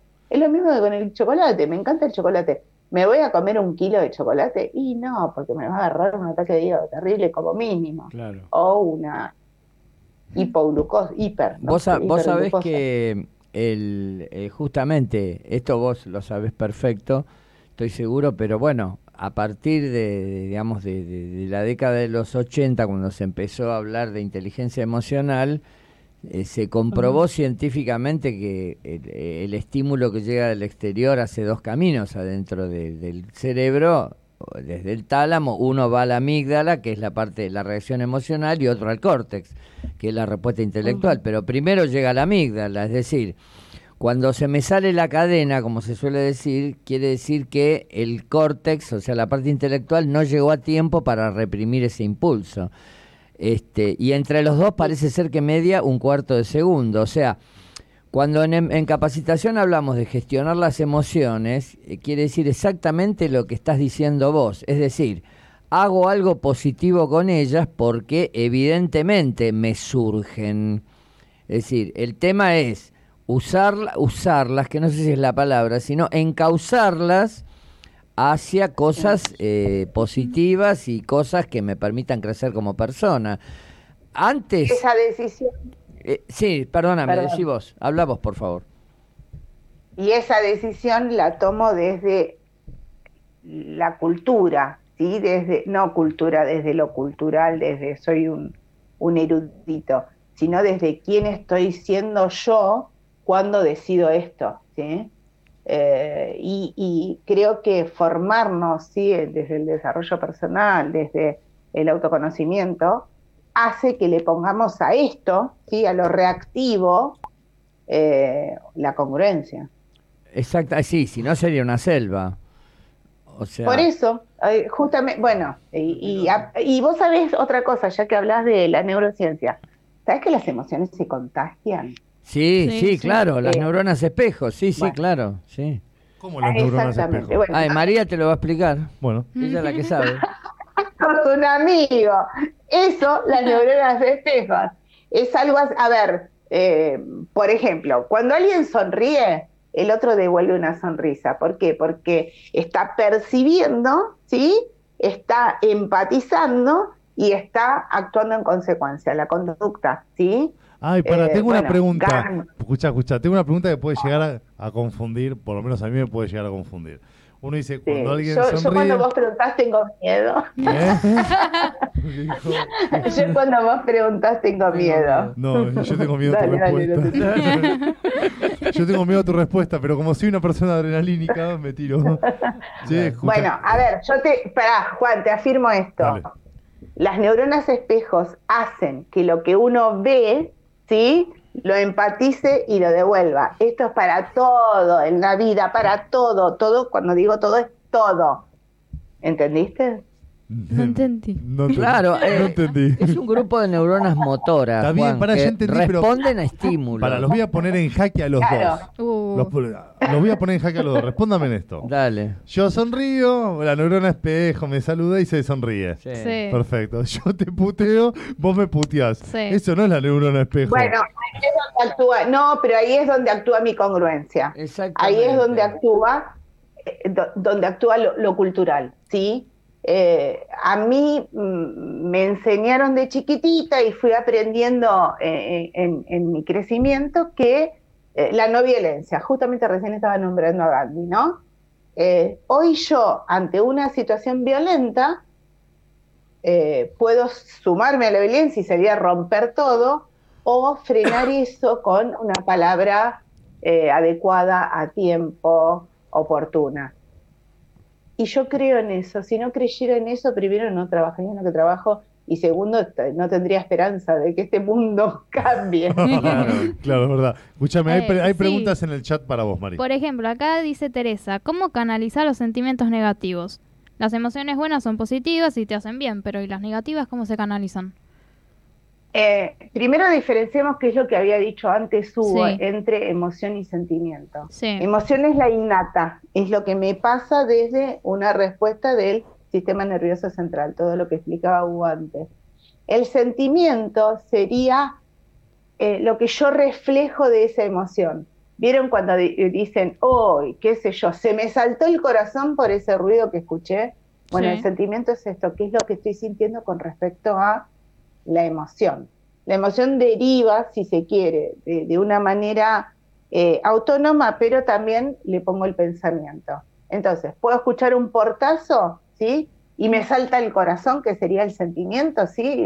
La respuesta de mi cuerpo, pero a la vez, esto es una milésima de segundos, entiendo que fue eh, un viento que cerró la puerta, hizo que se golpeara la puerta y que haga un ruido, entonces eh, no pasa nada, ¿sí? Ahora, si eh, mi emoción es desde eh, también una explosión, pero a la vez percibo olor a humo y sé que hay un incendio, salgo corriendo. Claro. ¿Ok? Ese es el sentimiento, lo que responde mi, mi cuerpo. Eh, ¿Cómo canalizar? Yo no sé si sería, ca- bueno, canalizar quizás, ahora se me ocurre decir todo lo que tiene que ver con la meditación, el yoga, todo lo que tiene que ver con, con, con- con, transformar mis emociones o eh, no sé si sería frenarlas, pero esto no, conocerlas puede ser. Eh, y por el otro lado, me parece cómo la gestiono sobre todas las cosas, el, el- la cura de la palabra, sería dice Freud, ¿no? El hablarlo, el manifestarlo, el conocerlo, ¿no? El aceptarlo. Y, y creo que va en este orden, lo conozco, lo acepto, lo manifiesto. Claro. Eh, estas emociones negativas a veces sí nos controlan, que es lo que decía esta décima de segundo que hablaba Hugo, Eh, y aprender a conocerme. Yo, por ejemplo, vuelvo a decir lo mismo. Eh, yo soy una persona que es muy reactiva ante la injusticia y he cometido excesos, ¿sí? De salir a meterme una vez casi me llevan presa en la estación de subte de juramento. Ah, bueno, tranqui. Lo, lo, cuento chiquitito. Eh, yo venía en el subte, había un nene descalzo, todo sucio, pidiendo, que no tenía más de cuatro añitos. Entonces le, lo- le digo, vení, que ahora que bajamos te voy a comprar un sándwich y una coca en el kiosquito. No, doña, no tiene una moneda, bueno, la hago corta. Eso fue todo de una estación a la otra. Cuando bajo veo que el nene se paraliza mirando a una mujer que estaba al lado de los molinetes, tomando una Coca-Cola y fumando cigarrillo. Entonces me acerco y le digo, ¿vos sos la mamá? Me dice, ¿y qué?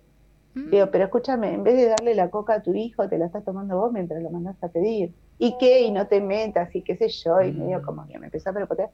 Yo creo que si no viene el señor de seguridad de... de- de- Señora, no, yo tira creo que en abajo, terminaba- eh, señora, tira abajo del subte a otra. Bueno, lo que pasa que justamente, ¿no? A mí entiendo tu reacción, pero todo lo que describís, eh, lo que me provoca es una inmensa pena. Es decir, y Bueno, me, y me vuelve me vuelve a la cabeza la, la, la, la maldita, pa- la- digamos, la palabra que me vuelve todo el tiempo, educación.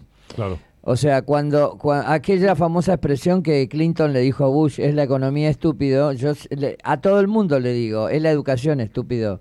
O sea, lamentablemente, este, bueno, esto lo debo haber dicho, no sé, 200 veces el último mes. Eh, no, el tema no es cambiar el gobierno ni arreglar con el fondo, el tema es la educación, estúpido.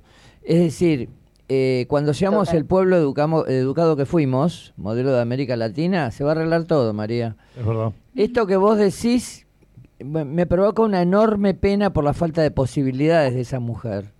Es decir, que la lleva a comportarse casi como un monstruo, ¿entendés?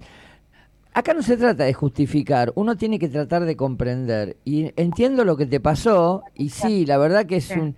eh, Te, te parte el alma un chico de cuatro años. Además uno piensa no solamente en el momento actual del chico, sino en lo que va a pasar más adelante con el chico. Es decir, Pero acá es donde, donde en mi caso no funcionó eh, lo que yo digo el pensamiento, lo cultural, ¿no? claro. Si yo pongo pensamiento desde este lugar de empatizar con, en vez de juzgar a esta persona, lo digo avergonzada hoy, ¿no? Que en ese momento la estaba juzgando. Claro. Eh, ojo, también en aquel momento no estoy justificándome, en aquel momento yo era mamá, también estaba Claro. transitando por problemas económicos, eh, por la formación que yo tengo, viste, esa frase que los, los papás decían, nos sacamos el pan de la boca para darle a los hijos. Exacto. Eh, yo vengo de familia de inmigrantes que venían de la guerra y nosotros dividíamos el plato en la cantidad de comensales. Entonces funcionó todo esto, ¿no? Estaba jugando, me hago cargo que eh, no, no fue muy bueno para mí. Bueno, pero, Pero- también, es, eh, también es normal, ¿no? En Claro, el momento, el momento, Eh, tampoco la, tú- la imagen fue demasiado impactante. María. Claro. Te percataste del nene sí, sí. mirando a la madre, te diste cuenta enseguida. O sea, Miedo. Bueno, si hablamos de, de- de- de los pensamientos, mira qué interesante lo que surge. Estábamos hablando de una emoción que había sido, ponele, no sé, u odio o asco, ¿sí? ¿De acuerdo? Eh, vos aportaste subo y dijiste, pero a mí me viene el, la compasión por la persona, la lástima, o algo por el estilo. Claro. Eh, y yo en este momento estoy diciendo sí, porque eh, observé al nene y me causó impotencia. Sí. Respondiendo a lo que dice Teresa, ¿sí? cuando digo, bueno, pongamos el pensamiento, fíjate cómo estamos subiendo con el pensamiento, ¿sí? alimentando lo negativo, ¿sí? y de ahí va a ser lo reactivo. Si, si podemos tomarnos un segundo ¿no? y parar y mirar y decir, bueno, a ver, eh, ¿cómo hago para construir algo positivo desde esta experiencia? Eh, frenamos todo esto. ¿Qué es cuando, eh, a ver, vamos a llevarlo a, a lo cotidiano, a la casa? ¿Viste cuando están discutiendo madre, hijo, marido y mujer, hermanos? Y uno le dice, sos un HDP y el otro le tira con algo, ¿sí? Sí. Esa pelea de hermanos. Sí. Sí. Eh, si yo freno un minuto, ¿no? Y digo, bueno, a ver, ¿cómo, cómo corto mágicamente esta energía negativa que se está formando entre nosotros? Eh, por ejemplo, a mí me pasa con mi pareja cuando nos ponemos a discutir, la verdad que somos los dos bastante viscerales, y yo directamente le digo, Sebastián, no quiero hablar ahora porque estoy enojada. Claro. Y puedo decir estoy enojada en este tono. Y puedo poner un freno y decir, no, no hablemos ahora. ¿Por qué? Porque justamente como estamos tomados por la emoción, el pensamiento no está reaccionando ahí, no está acci- accionando. Y eso es sanísimo, porque cuando volvemos bajamos, Buda lo dijo, deja que el barro se asiente y que el agua se aquiete. Exacto. Cuando bajamos un cambio y le ponemos conciencia, eh, lo vamos cambiando. Y también esto de las emociones reactivas, se educa, se crea un hábito. ¿sí? La gente que hace yoga y meditación de esto sabe un montón, que no sería yo. Mm. Me parece Pero bueno, interesantísimo y además, bueno, como todo lo inteligencia emocional eh, es para largo y tendido. Este, de, contanos en los 30 segundos que nos quedan cómo anda tu, tu de 30 programa. segundos. Eso de 30 segundos me, me intimidó demasiado. Bueno. Yo no, no- en 30 segundos no puedo hacer nada, Hugo. Bueno. Es muy poco tiempo. No, no, no, no, no. Podés hacer muchas cosas en 30 segundos. Por ejemplo, contarnos cómo anda tu, tu nuevo programa y dónde te escuchamos. Viva la vida Viva se la llama. vida, sí. Eh, eh, está en FM Fénix, eh, que es una radio de Martínez, los viernes de o- 11 a 12 de la mañana. Es un tema libre, un magazine. eh, y nada, voy mm, invitando personas que quiero, siempre las personas que llegan al programa, porque las quiero mucho seguro y admiro. eh, y vamos tocando distintos temas, pero cualquier cosa sale. Pero es muy lindo y lo que sí sé que el resultado del programa siempre es un pensamiento positivo. Viva la vida. Este, yo tuve el, el enorme, el inmenso honor de ser uno de los invitados. ¿Vieron ese día que el rating fue menos 10? Bueno, ese día estuve yo. no, mentira. Bueno, siempre... El viernes que viene. Sí, dale. No, decime vos, ¿el viernes que viene? El viernes que viene, como invitado, va a estar un chico que es escritor. Eh, y bueno, nada, medio como que el tema de él fue eh, y impulsarnos a manifestar a través de la escritura nuestras emociones y fue espectacular, fue muy lindo, fue muy linda esa charla. Bueno, nada, yo aprendo mucho con esto. Me parece Eh, Yo aprendo mucho con esto. Bueno, y estoy abierta. Recién le, recién le contaba a, a Sebastián que, que iba a salir al aire y quizás se está escuchando y le mando un beso. Eh, y hablábamos de las emociones y él también dijo lo mismo que eh, muchas de las personas, ¿no? Esto de las emociones negativas. Y yo me quedé así como regulando y digo, qué interesante, ¿no? Y me, me, impulsó a, chequearme y eso me nutre y me hace crecer y está re bueno. Y si los que están del otro lado de, de, de la radio, los oyentes, eh, pueden hacer eso, bienvenido y misión cumplida. perfecto, Mari. Bueno, muchísimas gracias por estar. Se nos va el tiempo. Tenemos un tema musical y a Diego Bravo, si no, no entra. ¿Puedo, ¿Puedo cerrar con un pensamiento de Teresa de Calcuta? Dale. Muy, muy breve. Dale. Teresa de Calcuta decía que a veces sentía que lo que ella hacía era una gota en un océano, pero después descubrió que el océano no sería un océano o no sería este océano sin su gota. Perfecto. Gracias de verdad. Un beso muy, muy grande y un placer siempre hablar con vos. Gracias por invitarme. No, por favor. Un beso, besito Mari. a todos. Hasta En cualquier momento le invitamos a Juan al programa. Me parece bárbaro. bueno. Vos sabrás. Este, Me corta los Me cinco gustan los minutos. desafíos. abrazo Hay que grande para vos. la vida. Un beso No. enorme para vos y un abrazo grande para toda tu gente. Chao, Mari. Gracias. Hasta la próxima. Chao, chao. Un. Bueno, volvimos. Qué momento, por favor. Poneme. estás invitado al programa. Poneme, ¿eh? Estás invitado al programa. Me empujaste al abismo. Ahí me dice, pero estos son los amigos. Bueno, un A los tema abismos, a los abismos lindos. Necesito hablar con Dieguito urgente. Pará. Un Vamos, tema vamos. musical y vamos Van- con Diego. Mándame de fondo, de fondo, de fondo, de fondo, de fondo. Ahí va. Ahí Quiero está. verla en el Esto, show. escuchá, escuchá. Huguito llegando al estudio. Huguito, tirame un tema musical rápido que ya no se me ocurre ninguno. Eh, como un gato francés, te me dice. siamé, siamé. Llame a las 9 de la mañana. Bueno, No me acosté anoche. dije, ven, digo, ajá. Y por dentro le pregunté por dentro, no, no se lo hablé. Me quedé mirando y dije, viniste de tu casa y me miró. Dijo, ¿qué pasa? Vio nada. bueno, el primer alfajor en el mundo y terminamos la historia del alfajor con esto. Se originó en Arabia hace unos 700 años, donde se llamaba al-Jazú. El relleno significa Ah. en castellano. Era una pasta de miel, almendras, canela, pan molido y clavo de olor que se colocaba entre dos obleas. O sea, eh, no sé. Era el alfajor de hace 700 años. No tenía chocolate ni dulce de leche, se cree que era de color blanco o amarillento por los ingredientes que llevaba. Ahora vamos al primer alfajor de Argentina. Se hizo en el siglo XIX cuando llegó la receta del postre andaluz del mismo nombre que había sido influenciado por los árabes que habían habitado el sur de España durante siete siglos con el aljazú, que significa el relleno. El alfajor argentino se transformó e incorporó el dulce de leche, el chocolate y el cacao, productos típicos de América. Sí, acá hay un montón en la planta de cacao. Olvídate. Se dice, por eso Argentina exporta tanto.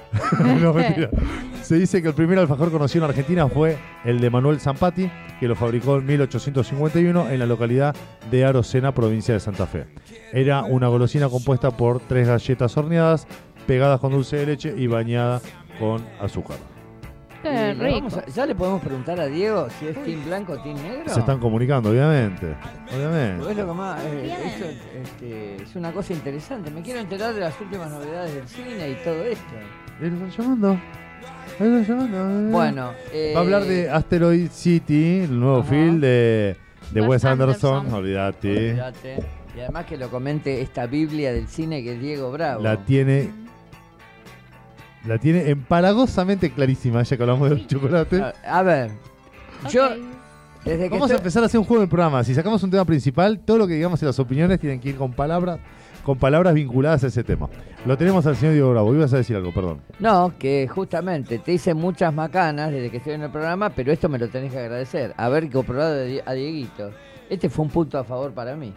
Ah. Sí, oh, tenés, no, tenés varios puntos a favor Pero este, y otros tantos tiros en contra. sí, pero no. No, no, Con todo- esto compenso todo. Olvídate. El señor Diego Bravo con nosotros, queridos amigos, y me bajás el tema musical. Gracias, Diego. Eh, Diego, ¿estás ahí? Hola, Diego. Ah, el otro Diego, yo soy Diego. ¿Qué tal? ¿Cómo andan? Buen día. ¿Cómo andan, equipo? ¿Qué tal? Buen día a todos los oyentes. Un tema que cuentan. ¿Cómo andan toda la mesa ahí? Juan, Bien. Abril, este, ahí mi amigo Hugo, querido, qué grande. ahí. ¿Qué así que bueno, bueno, te agradezco, siempre agradezco esta oportunidad. Así que bueno, acá estamos. A la hora, a- antes de ir a la película, rápidamente, a la hora de, de- del alfajor, ¿sos team blanco o team negro? ¿Qué te gu- qué comes? Eh, que sí, yo generalmente team negro, o sea, el de chocolate. Bueno, hasta ahora tuvimos. Pero si aparece algún glaseado así rico tipo marplatense, no me voy a negar, ¿viste? ¿Qué va a ser? Así que bueno, ese es un ahí. El de, el de fruta, que no lo nombramos. No, pará, uy, no leí. Bueno, a lo último antes de cerrar el programa te digo, es un párrafo de cuatro renglones. fruta alguna vez también, pero no es, es la última opción. Es la No última. sé, no, no, Sí, sí, sí. qué sé yo. Está muy bien. Bueno, eh, ¿estamos para que comente o querés decir algo más? Por favor, señor. Sí, no, sí, no. sí, no, lo que ustedes deseen, sí, por Vale. eso ya iba. eh, yo ya había hablado y bueno, no sé si puedo tener alguna pregunta más, si no arranco. No, de era, es la pregunta. A ver, es la pregunta vector que le, le hicimos a todos porque eh, el tema, digamos, eh, eh, a, a nivel eh, es- es- este columna vertebral del programa de hoy fue este este, este tema A lo del del alfajor. alfajor. Que, bueno, ¿qué tenés para contarnos, Diego? Dieguito querido. Está bien, está bien, buenísimo. ¿Qué ganó? ¿Ganó el, hasta ahora ganado el de chocolate o no? Ganó el de chocolate negro por, eh, por afano, Diego. Mal. Así, bueno, está bien. hay coincidencia, bueno, ¿qué tal? Así que bueno, no, vamos a hablar del último estreno de la última película de Wes Anderson que se llama Asteroid City. Es una película que tiene un elencazo impresionante. ¿Qué pasa? Vamos a hablar un poquito, vamos a ubicarnos en quién es Wes Anderson. Generalmente es un tipo que está de moda, es el, uno de los directores de moda que está por el tema de, está de, de la puesta formal de la imagen en la película y cómo cuenta las cosas y eso, que lo relata de una forma fría, qué sé yo, es el mismo director de, ¿cómo se llama? De, de que estas películas del, eh, ¿cómo se llama? De que tenemos del viaje a Darjeeling, los excéntricos Tenenbaum, eh, tenemos también la del eh, el, el Hotel Budapest, creo que era, la del hotel, es el viaje, mm, ¿cómo se llama? Eh, mundo acuático. Bueno, esto es un director que hace una puesta en escena, ¿no es cierto?, Eh, muy interesante, que, que, por ejemplo, bueno, hay toda una cosa que es la centralidad de la imagen, y bueno, esto es una cosa que está muy imitada, está en propagandas, en video TikTok, en un montón de cosas que replican esta, esta situación. Bueno, este Wes Anderson es un narrador dentro de todo bastante particular, que bueno, en este momento bastante prestigioso y de moda. Y entonces, ¿qué pasa? Cuando filma una película, convoca actores de la talla de, por ejemplo, en esta película están, trabajan Tom Hanks, Scarlett Johansson, este, Matt Dillon, eh, Jeff Goldblum, Maya Hawk, está eh, Steve Carell, está Brian Cranston, está un elenco impresionante, Edward Norton, la verdad, el elenco que tiene la película es increíble, Margot Robbie, o sea, la cantidad de estrellas es impresionante, y todos es como que es el actor de moda, como en su momento era Woody Allen, que todos los actores se morían por trabajar con él, y capaz que iban a casi por, por trabajar dos- dos- por dos pesos, acá todos ahora quieren trabajar con eh, Wes Anderson, aunque sean papeles cortitos y eso.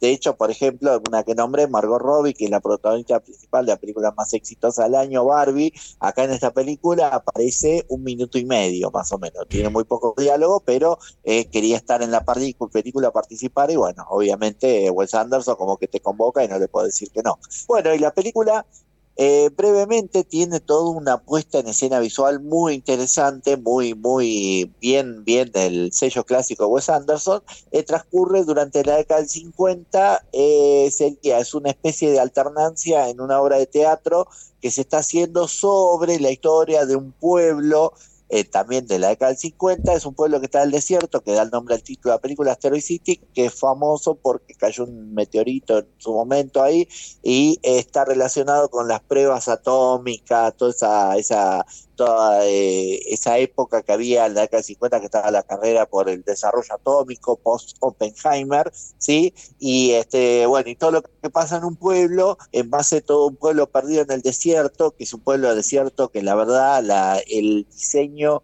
artístico de la película, el diseño de producción es para sacarse el sombrero, porque la verdad muy bueno, que casualmente está filmado en un pueblo que se llama Chinchón, que es en España que nada que ver con el desierto este, norteamericano, y está filmado ahí. La verdad, el, el desierto es tan extraño que parece que no sabes si parece que fuera un escenario o fuera algo tan irreal, o sea, pues el, desierto que aparece en la película es totalmente irreal y el pueblo que está enclavado en medio de ese desierto, ¿no es cierto? Hay una ruta en el medio árida, me hace acordar al pueblo que aparece en The Cars, es una cosa muy parecida, pero esto lo lleva, a la, lo traslada a imagen hecha realidad.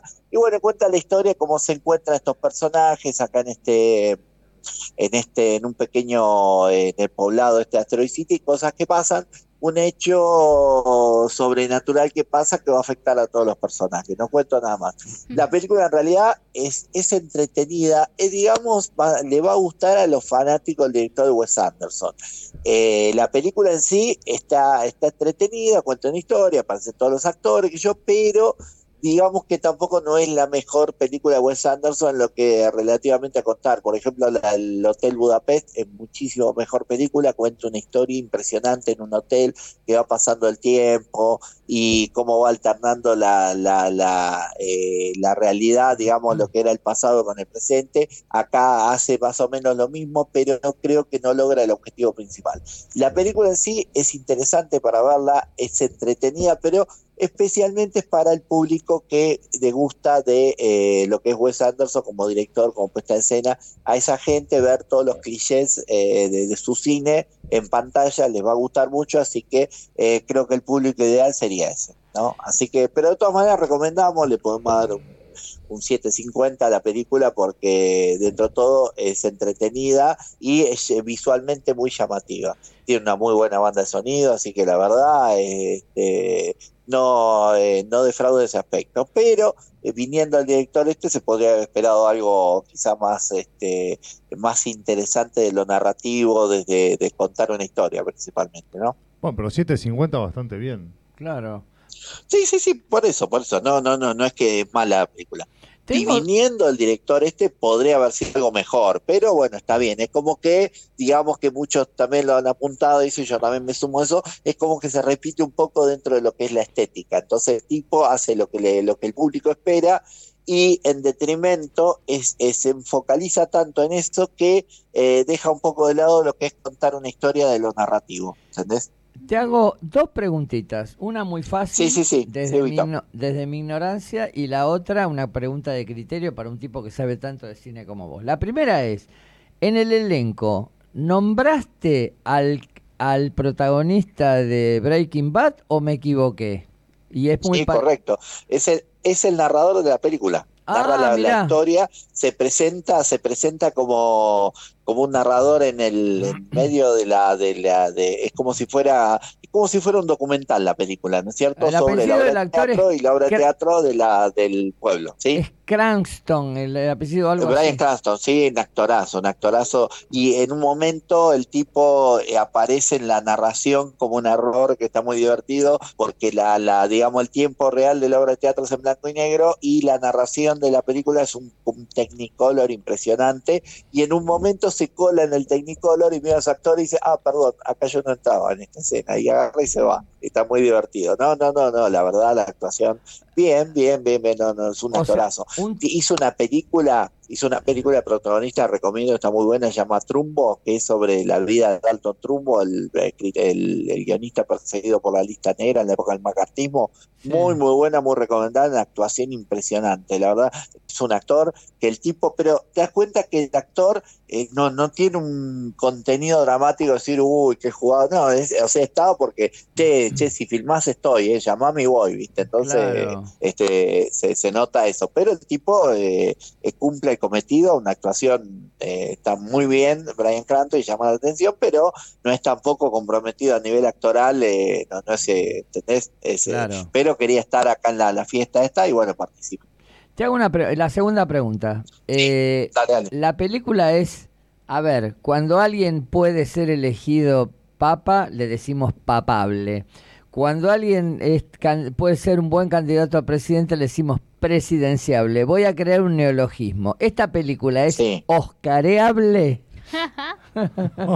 En- sí, sí, Oscar, eh, se dice oscarizable. El, Oscarizable, sí. Sí, sí, o- sí, oscarizable, sí. Sí. Em, puede ser para los rubros técnicos, sí, sí, sí, lo que es actuación no mucho, no, pero rubros técnicos, Efectos. diseño de producción, montaje. Claro. Sí, sí, eh, sí, lo que se dice de rubros técnicos, por ejemplo, el diseño de producción, generalmente de rubros técnicos, todo lo que no está está desde lo artístico visto de otro punta, pero relacionado con los técnicos. Por ejemplo, puede ser eh, montaje, por ejemplo, diseño de producción, que la verdad está muy bien la película, Claro. muy bien el diseño de producción, está bárbaro, la fotografía que tiene es muy buena, así que bueno, pero igual acá creo que los premios este año se lo va a llevar, Ope- o sea, o la que va, va a estar mucho candidato es Oppenheimer, y con el diseño de producción te pelea mano a mano con Barbie, que es una competidora impresionante, eh, así que no sé, va, va a estar, calculo, en- entiendo que va a estar postulada a los Oscars, pero no sé si los va a llegar a ganar, eh, aviso. ¿Sabés Sí. lo que tenemos que Eh, hacer muy un buena día? fotografía, sí. Recién nombraste un libro eh, al pasar en esa, en esa colección de datos que salen y salen de tu cabeza. Nombraste un libro y a mí se me, se me ocurre, ¿sabes lo que tenemos que hacer algún día? Comparar el libro con, con su versión este, cinematográfica. Por ejemplo, eh, la que ganó el año pasado, Sin Novedad en el... O este año, no sé, Sin Novedad en el Frente se llama.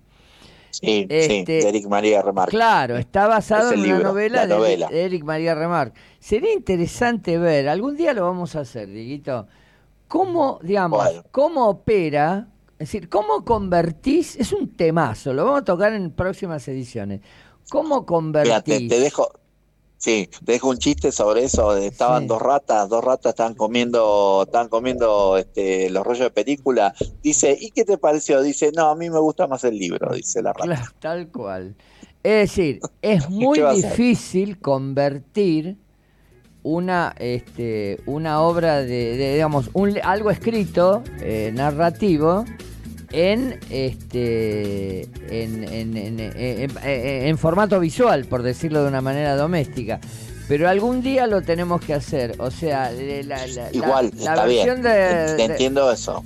la, la versión de Bueno, remake porque de Eric Sí. María Remarque era claramente antibelicista. La película yo no la vi, no sé si será lo mismo. Sí, no, no, no, es terrible. No, el mensaje, no, el mensaje antibélico está en todas las adaptaciones, ¿eh? Yo las vi todas y ese, eso está en columna, no se mueve. Sí, sí, sí. Es Bueno, Diego, muy bueno. Y Creo Queremos, que la, la última es la más, más cruel, pero bueno, sí. ¿dónde- Primero, vamos a leer el mensaje. Carolina pone que actorazo es Tom Hanks. Hay que aprovecharlo para ver sus películas. También pone cuando trabaja Tom Hanks, seguro que la película es muy buena. A Carolina le gusta Tom Hanks. Evidentemente. Evidentemente. Sí, sí, sí, no, no, y acá Tom Hanks hace un papel principal y la verdad está bastante bien y no defrauda, sí. Así que esto tenés Carolina. No me di cuenta, soy ingeniero social, por eso. Claro. Me percaté. Hoy estás en la radio de Madres, Diego, ¿te escuchamos ahí? Sí, sí, sí, después hago mi columna, sí, ahí en eh, coso, en eh, Viento a Favor, eh, a las 13 horas ahí en la M590. Somos ¿Y en. Cine Sí.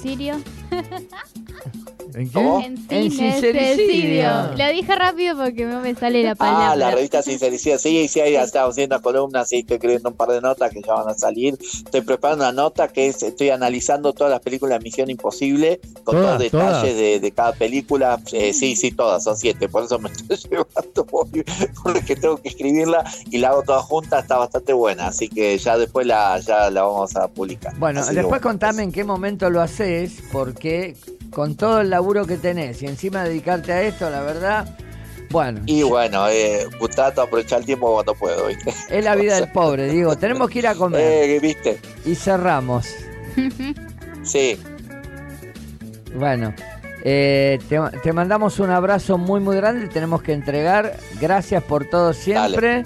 Y que No, tenemos, por favor, pendi- gracias a ustedes. tenemos pendiente una comida. Un abrazo muy grande y Dale, dale, Huito, cuando quieras. todo Dale. 10 puntos eh, hoy en la columna de Radio de Madres. Y por supuesto, Dale, el gracias. link de sincericidio siempre lo mandás.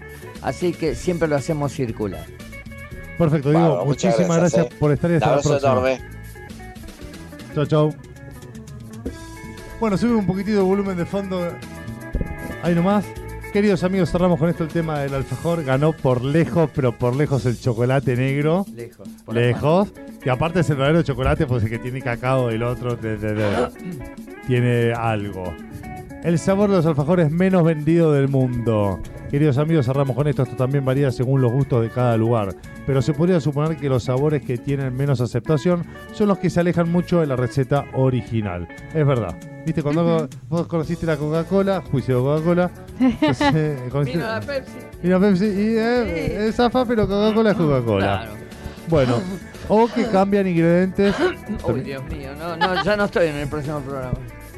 Ya Dale, estamos, boludo. estamos para cerrar, me voy a mi propio velorio. No hay un si micrófono tarde. con inteligencia artificial que anule esto, boludo. bueno, bueno, origina, que se alejan del sabor original o que cambian ingredientes que no, aromati- no arom- ar- armonizan bien. Ahí va. Ejemplo, brevemente, algunos ejemplos de estos sabores son el alfajor de fruta, lo conocemos, Mm. que suele ser rechazado por los argentinos por Sí. considerarlo seco y aburrido. Sí. El alfajor, escucha esto, de queso. Ah, mira. Ah, asco, qué cosa. boludo. no. Como una vez vi una película de unos. ¿Qué era? Velasco, no, eso. Ay, tiene ese país. Vasco. Que desayunaban morcilla con leche. Ay, ay, ay. Dejate de joder, boludo. Qué locura. Bueno. Eh, Qué cons- bueno ser argentino. Mal. Bueno, no, no sé, ¿eh? me puedo acostumbrar a la morcilla con leche. Según como lo mires. Según que lo mires, ¿eh? Bueno, eh, bueno, el alfajor de queso que puede resultar extraño y poco apetecible para muchos. O el alfajor de vino. Bueno, ahí pues. El alfajor de, De vino. Que puede ser demasiado fuerte o alcohólico para algunos paladares. Claro. Bueno, con eso cerramos el alfajor. Ganó. Aplausos el alfajor de chocolate. Negro. El alfajor de chocolate son todos. El alfajor negro. Muy bien. Ahora salgo me compro un alfajor negro. Dos. Dos. Bueno, otro para vos. Para. Bueno, Guito, ¿qué tuvimos, ¿qué tuvimos hoy? ¿Qué fue? ¿Qué pasó? Se llenó el chat hoy a full.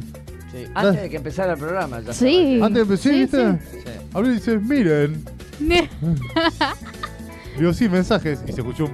Sí, pero hay muchos, tonto. Bueno, entiendo que habría que mandarle un pequeño saludo en el cierre a nuestros queridos amigos que este, toman nuestras emisiones y las reproducen. Sí. y las redes. Tal cual. No se olviden, chicos, todos los viernes escuchar a Lili Tarot Misterio de Luz, un programa amigo que también nos nombra un montón. Excelente persona, Lili. No te dice los números del loto, pero te dice qué es lo que se viene en el país y en tu vida. Uy, Dios. ¿Sí? Y le pega, ¿eh? Le, Le pega, eso es lo malo que le pega. Te da miedito, decís, preguntarle, Claro. pero mirá que le pega, ¿eh? Así que, bueno, Abril, Bueno, eh, tuvimos un programa excelente. Estuvieron todos de mi lado porque les gusta el chocolate negro. no, estuvieron todos del lado del chocolate negro. Ay, no, no, estuvieron de mí. Ah, bueno. estuvieron de mi lado. Bancala, bancala. Sí, sí, sí, sí. sí. Dale. Así que bueno, nos vemos en un próximo programa. Bueno, queridos amigos, hoy como siempre tuvimos el. el. el. el. el, el, el disco rayado. No. Tuvimos el doctor Adrián Rosa, María Tomaselli, Diego Bravo, todos expertos, analizadores y, y comentaristas del programa. Sí. Ha sido Hugo Besati con toda la info. Abril con la sonrisa, Diego produciendo, dirigiendo acá el programa. es muy Eh, Un llamado. poquito con nosotros. Una, una frutillita más. Quiero Ajá. contar que mis, que mis, este, mis alumnos están fascinados por, la- por su presencia en el programa. Ahora están en Bariloche. Qué lindo. A, nuestro, a su regreso, a partir del 4 de septiembre, los vamos a tener trabajando en la producción del programa. Qué lindo. Bueno, para hacer su práctica acá. Sangre joven. ¿Mm? Perfecto. Macanudo. Bueno amigos, muchas gracias por estar. Hoy explotó las redes sociales, cada vez nos apoyan más. Bueno, trabajamos para eso, así que buena vida, la vida pasa por otro lado, traten de, no estresarse, un buen desafío en Argentina, pero a seguir adelante. Hasta la próxima, queridos amigos.